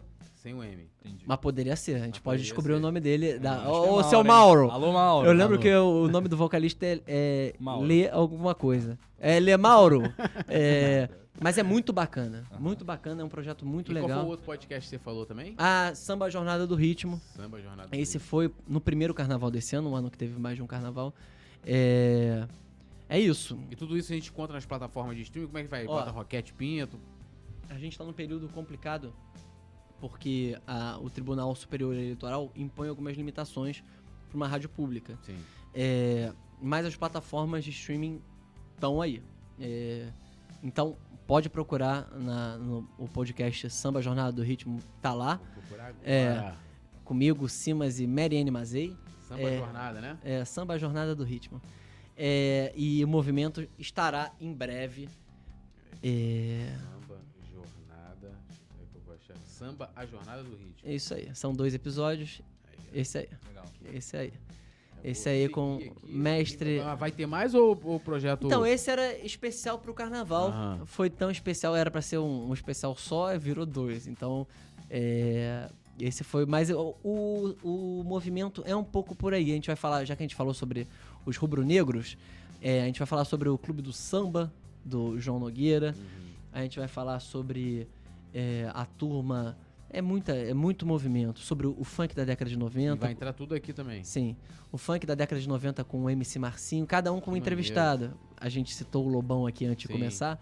O Lobão faz parte do sobre rock progressivo, que ele tinha uma banda fantástica que não tem registros hoje na- no, no- nas plataformas de, de Qual, streaming. O Lobão e o Ronaldo? Não, a- era Vimana. Ah, a Vimra, que é com o Lulu Santos. Lulu né? Santos Pode e. Rich, cara. É uma Pode banda fantástica que tem pouquíssimo registro. E é por aí. É um pouco de trabalho de, de peneirar, fugir um pouco, porque esse ano são 100 anos de radiodifusão, 100 anos de rádio no Brasil. Boa. E a gente vai nessa. Vai nessa. E de Vamos trabalho, daqui a pouco tem, tem doutorado entregue, que assim seja. É, daqui a pouco também Em história. eu não passo, eu não paro de produzir, mas aí é artigo mais acadêmico, é mais chato pra galera. É, e temos outros livros também a caminho, se tudo der certo. Mas é livros relacionados a. Tem Flamengo, Sempre tem cultura popular. política, sempre cultura sempre cultura popular. popular, sempre um pouquinho de política. É, é sempre por esse caminho. Muita música. Esse livro é muito musical. É, inicialmente a editora tinha ideia de fazer uma playlist com as músicas citadas, porque tem muita música citada. É, por exemplo, tem uma música que é fantástica da época do Afonsinho, que o Afonsinho relata como ele ia pro- com o Gilberto Gil para o Maracanã. Que tem tudo a ver com o que a gente conversou aqui. Que é, ele ia na época da multidão. Ele apostava na multidão. Então ele entrava depois, ficava com o Gilberto Gil, que já era conhecido na década de 70, no meio da galera e saía antes. Que era um jeito de não ser confundido. Chegar com a galera. Então, lá de cima, uma vez, ele apontou para baixo é, e ele fala, eu acho que o Bom Jogador é o nome dessa música. É, o Bom Jogador, com certeza. Ele aponta pro Gilberto Gil e fala assim pra geral: é, Tá vendo aquela galera ali? O pessoal tá achando que eles estão brincando, mas eles entendem muito de futebol. Pode ver pelos gestos. Aí o Gilberto Gil daquele jeito dele. como é- O Gilberto Gil é um cara que aparece muito nesse livro. É, Aí, como assim? É, Por quê e tal? Ele, não, ó, vai vendo. Eles acompanham, eles sabem pra onde eles vão correr, porque geral tinha espaço, né? Pra ver onde a bola vai. Eles conseguem ler a jogada. Aí o Afonsinho, um ano depois, no carnaval seguinte, foi pra Bahia, todo mundo cutucava, pô, aquela música que ele falou, é, que você. Ele fez um show aqui e falou que foi você que inspirou Aí ele falou, ah, a música é meio de campo, né? É, é, prezado amigo Afonsinho, eu continuo. É, ah, essa? Não, não, outra. Aí qual? O bom jogador. Por causa dessa percepção do, do bom jogador que não engana geral. Então, assim, são duas músicas que passam por Maracanã, Flamengo, Afonsinho e Gilberto Gil. É. E eu recomendo aqui a galera, vamos lá aqui, Vai ó. lá. Conte comigo, Flamengo e Democracia. Site da Ludopédio, Ludopédio tá lá. É, mas só a versão disponível. física. Versão física por enquanto. Por, Por enquanto, enquanto. a física. Daqui a pouco já Pra quem gosta de papel. Ah, eu é, adoro. É, Devore. É, inclusive ó, o, o, o Elcio vai, vai autografar, porque eu não, não tive. Inclusive, Poxa. já era pra ele ter vindo aqui antes, porque no dia que a gente ia gravar, ele teve o lançamento do livro, né? Que foi aqui no Rio. E aí ele hoje vai, vai autografar pra mim. Você quer emprestado ler? certeza. Eu acho que você deveria Com toda comprar. certeza, Eu acho que você deveria comprar o livro lá na Ludopédio. Vou fazer isso agora, assim que acabar o nosso Ainda não tive a oportunidade, estou descobrindo aqui é, muita coisa do Elcio e fantástico o nosso bate-papo. Teve alguma pergunta que a gente não fez que faltou que você gostaria? Não, não, acho que a gente falou muito, muito. É. E foi bacana. é, é, eu agradeço pelo espaço. É, eu agradeço pela possibilidade de falar coisas que aca- acabam contrariando o óbvio muitas vezes, né? É, e eu acho legal ter tempo, por exemplo, para explicar o caso que eu falei do, do Barreto, que era um, um período muito Que é bem curtinho. mais velho que você. Ah, ufa! Infinitamente. É, Aí ah, você o- quer que o são cara venha aqui, tá chamando ele de terceira geração. o cara, quarta. é, o, o Barreto, é, eu não tive tempo eu, porque O Barreto é meu avô, né? Caraca. O rádio, o rádio é rádio é mais corrido. Aqui eu tive tempo pra explicar é, essa questão da. E pô, eu não tive tempo pra explicar a história do Nando. O Nando merece um outro. Não, mas vamos, vamos. podcast. é, é, é, é, eu espero, a gente sempre, sempre fala, a gente fala aqui brincando, porque na verdade, assim, é, sempre, a gente sempre termina os papos aqui com aquele gosto de. Que bom, putz, que bom. Poderia ter durado mais.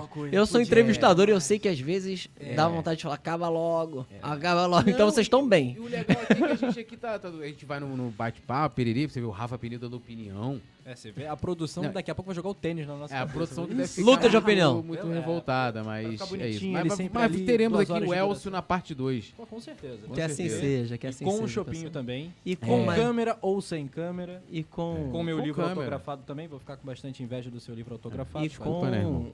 com título brasileiro. O título brasileiro vai ser difícil esse ano. Você Mas- acha? Eu acho que a gente vai ganhar muita coisa esse ano. Eu acho que brasileiro. pode, mas, mas com títulos, com certeza. Leandro Martins falou que a gente vai ganhar tudo, né? A produção. Com Vidal e Cebolinha, dá pra escalar Tríplice esse coroa. Brasileiro. Copa do ganhar Brasil porque Brasileirão. essa gente precisa sorrir. Essa, Essa gente precisa gente sorrir. Tá aqui, ó. É o colossal. Conte comigo. Flamengo e Democracia.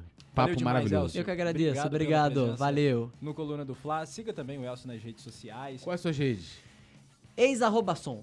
É difícil. É Bota Elcio quê? Herbert Neto, Ah, que você Deus vai do me encontrar, vai Vai ser mais fácil. É X-A-R-R-A-B-O. Eita. Uma parada. B-A-S-O-M. Caraca. Ex-arroba Soletrando, som. né? A gente tá falando Soletrando. soletrando. No Pé, próximo pé, pé. podcast eu explico por quê. Soletrando do Luciano Huck. É, e reative seu Instagram, seu Twitter, Assim porque é um será. desperdício pra internet, É, né? pô, Você não tá. Eu sou um cara mais do papel. É, o Túlio é um cara mais do TikTok. né? Eu acho muito Pior bonito não, eu, eu- eu criei o TikTok recentemente, eu, eu abro a cada três meses. É quando eu tenho algo pra postar, entendeu? Tem uma dancinha, você posta lá no TikTok. Pior que não. Gente, uma pena acabar esse Pode Falar, uma edição Muito muito, bom. legal. Um mesmo. abraço. Obrigado, Elcio. Poeta Túlio, tamo junto. Obrigado, Tamo Elcio, junto. Nação Rubro-Negra. Deixa o like antes de fechar. Garanta o seu Deixa livro. o seu like. Conte comigo, Conte Flamengo. comigo, Flamengo e Democracia Fera Braba. Valeu, Nação. Até a próxima.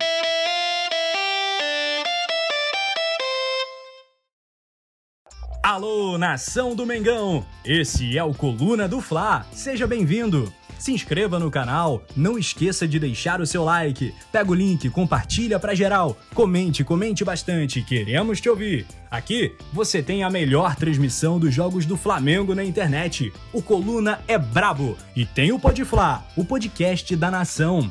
É muita resenha e um show de cobertura do maior do mundo, do jeitinho que a nação merece. Esse é o Coluna. Saudações rubro-negras.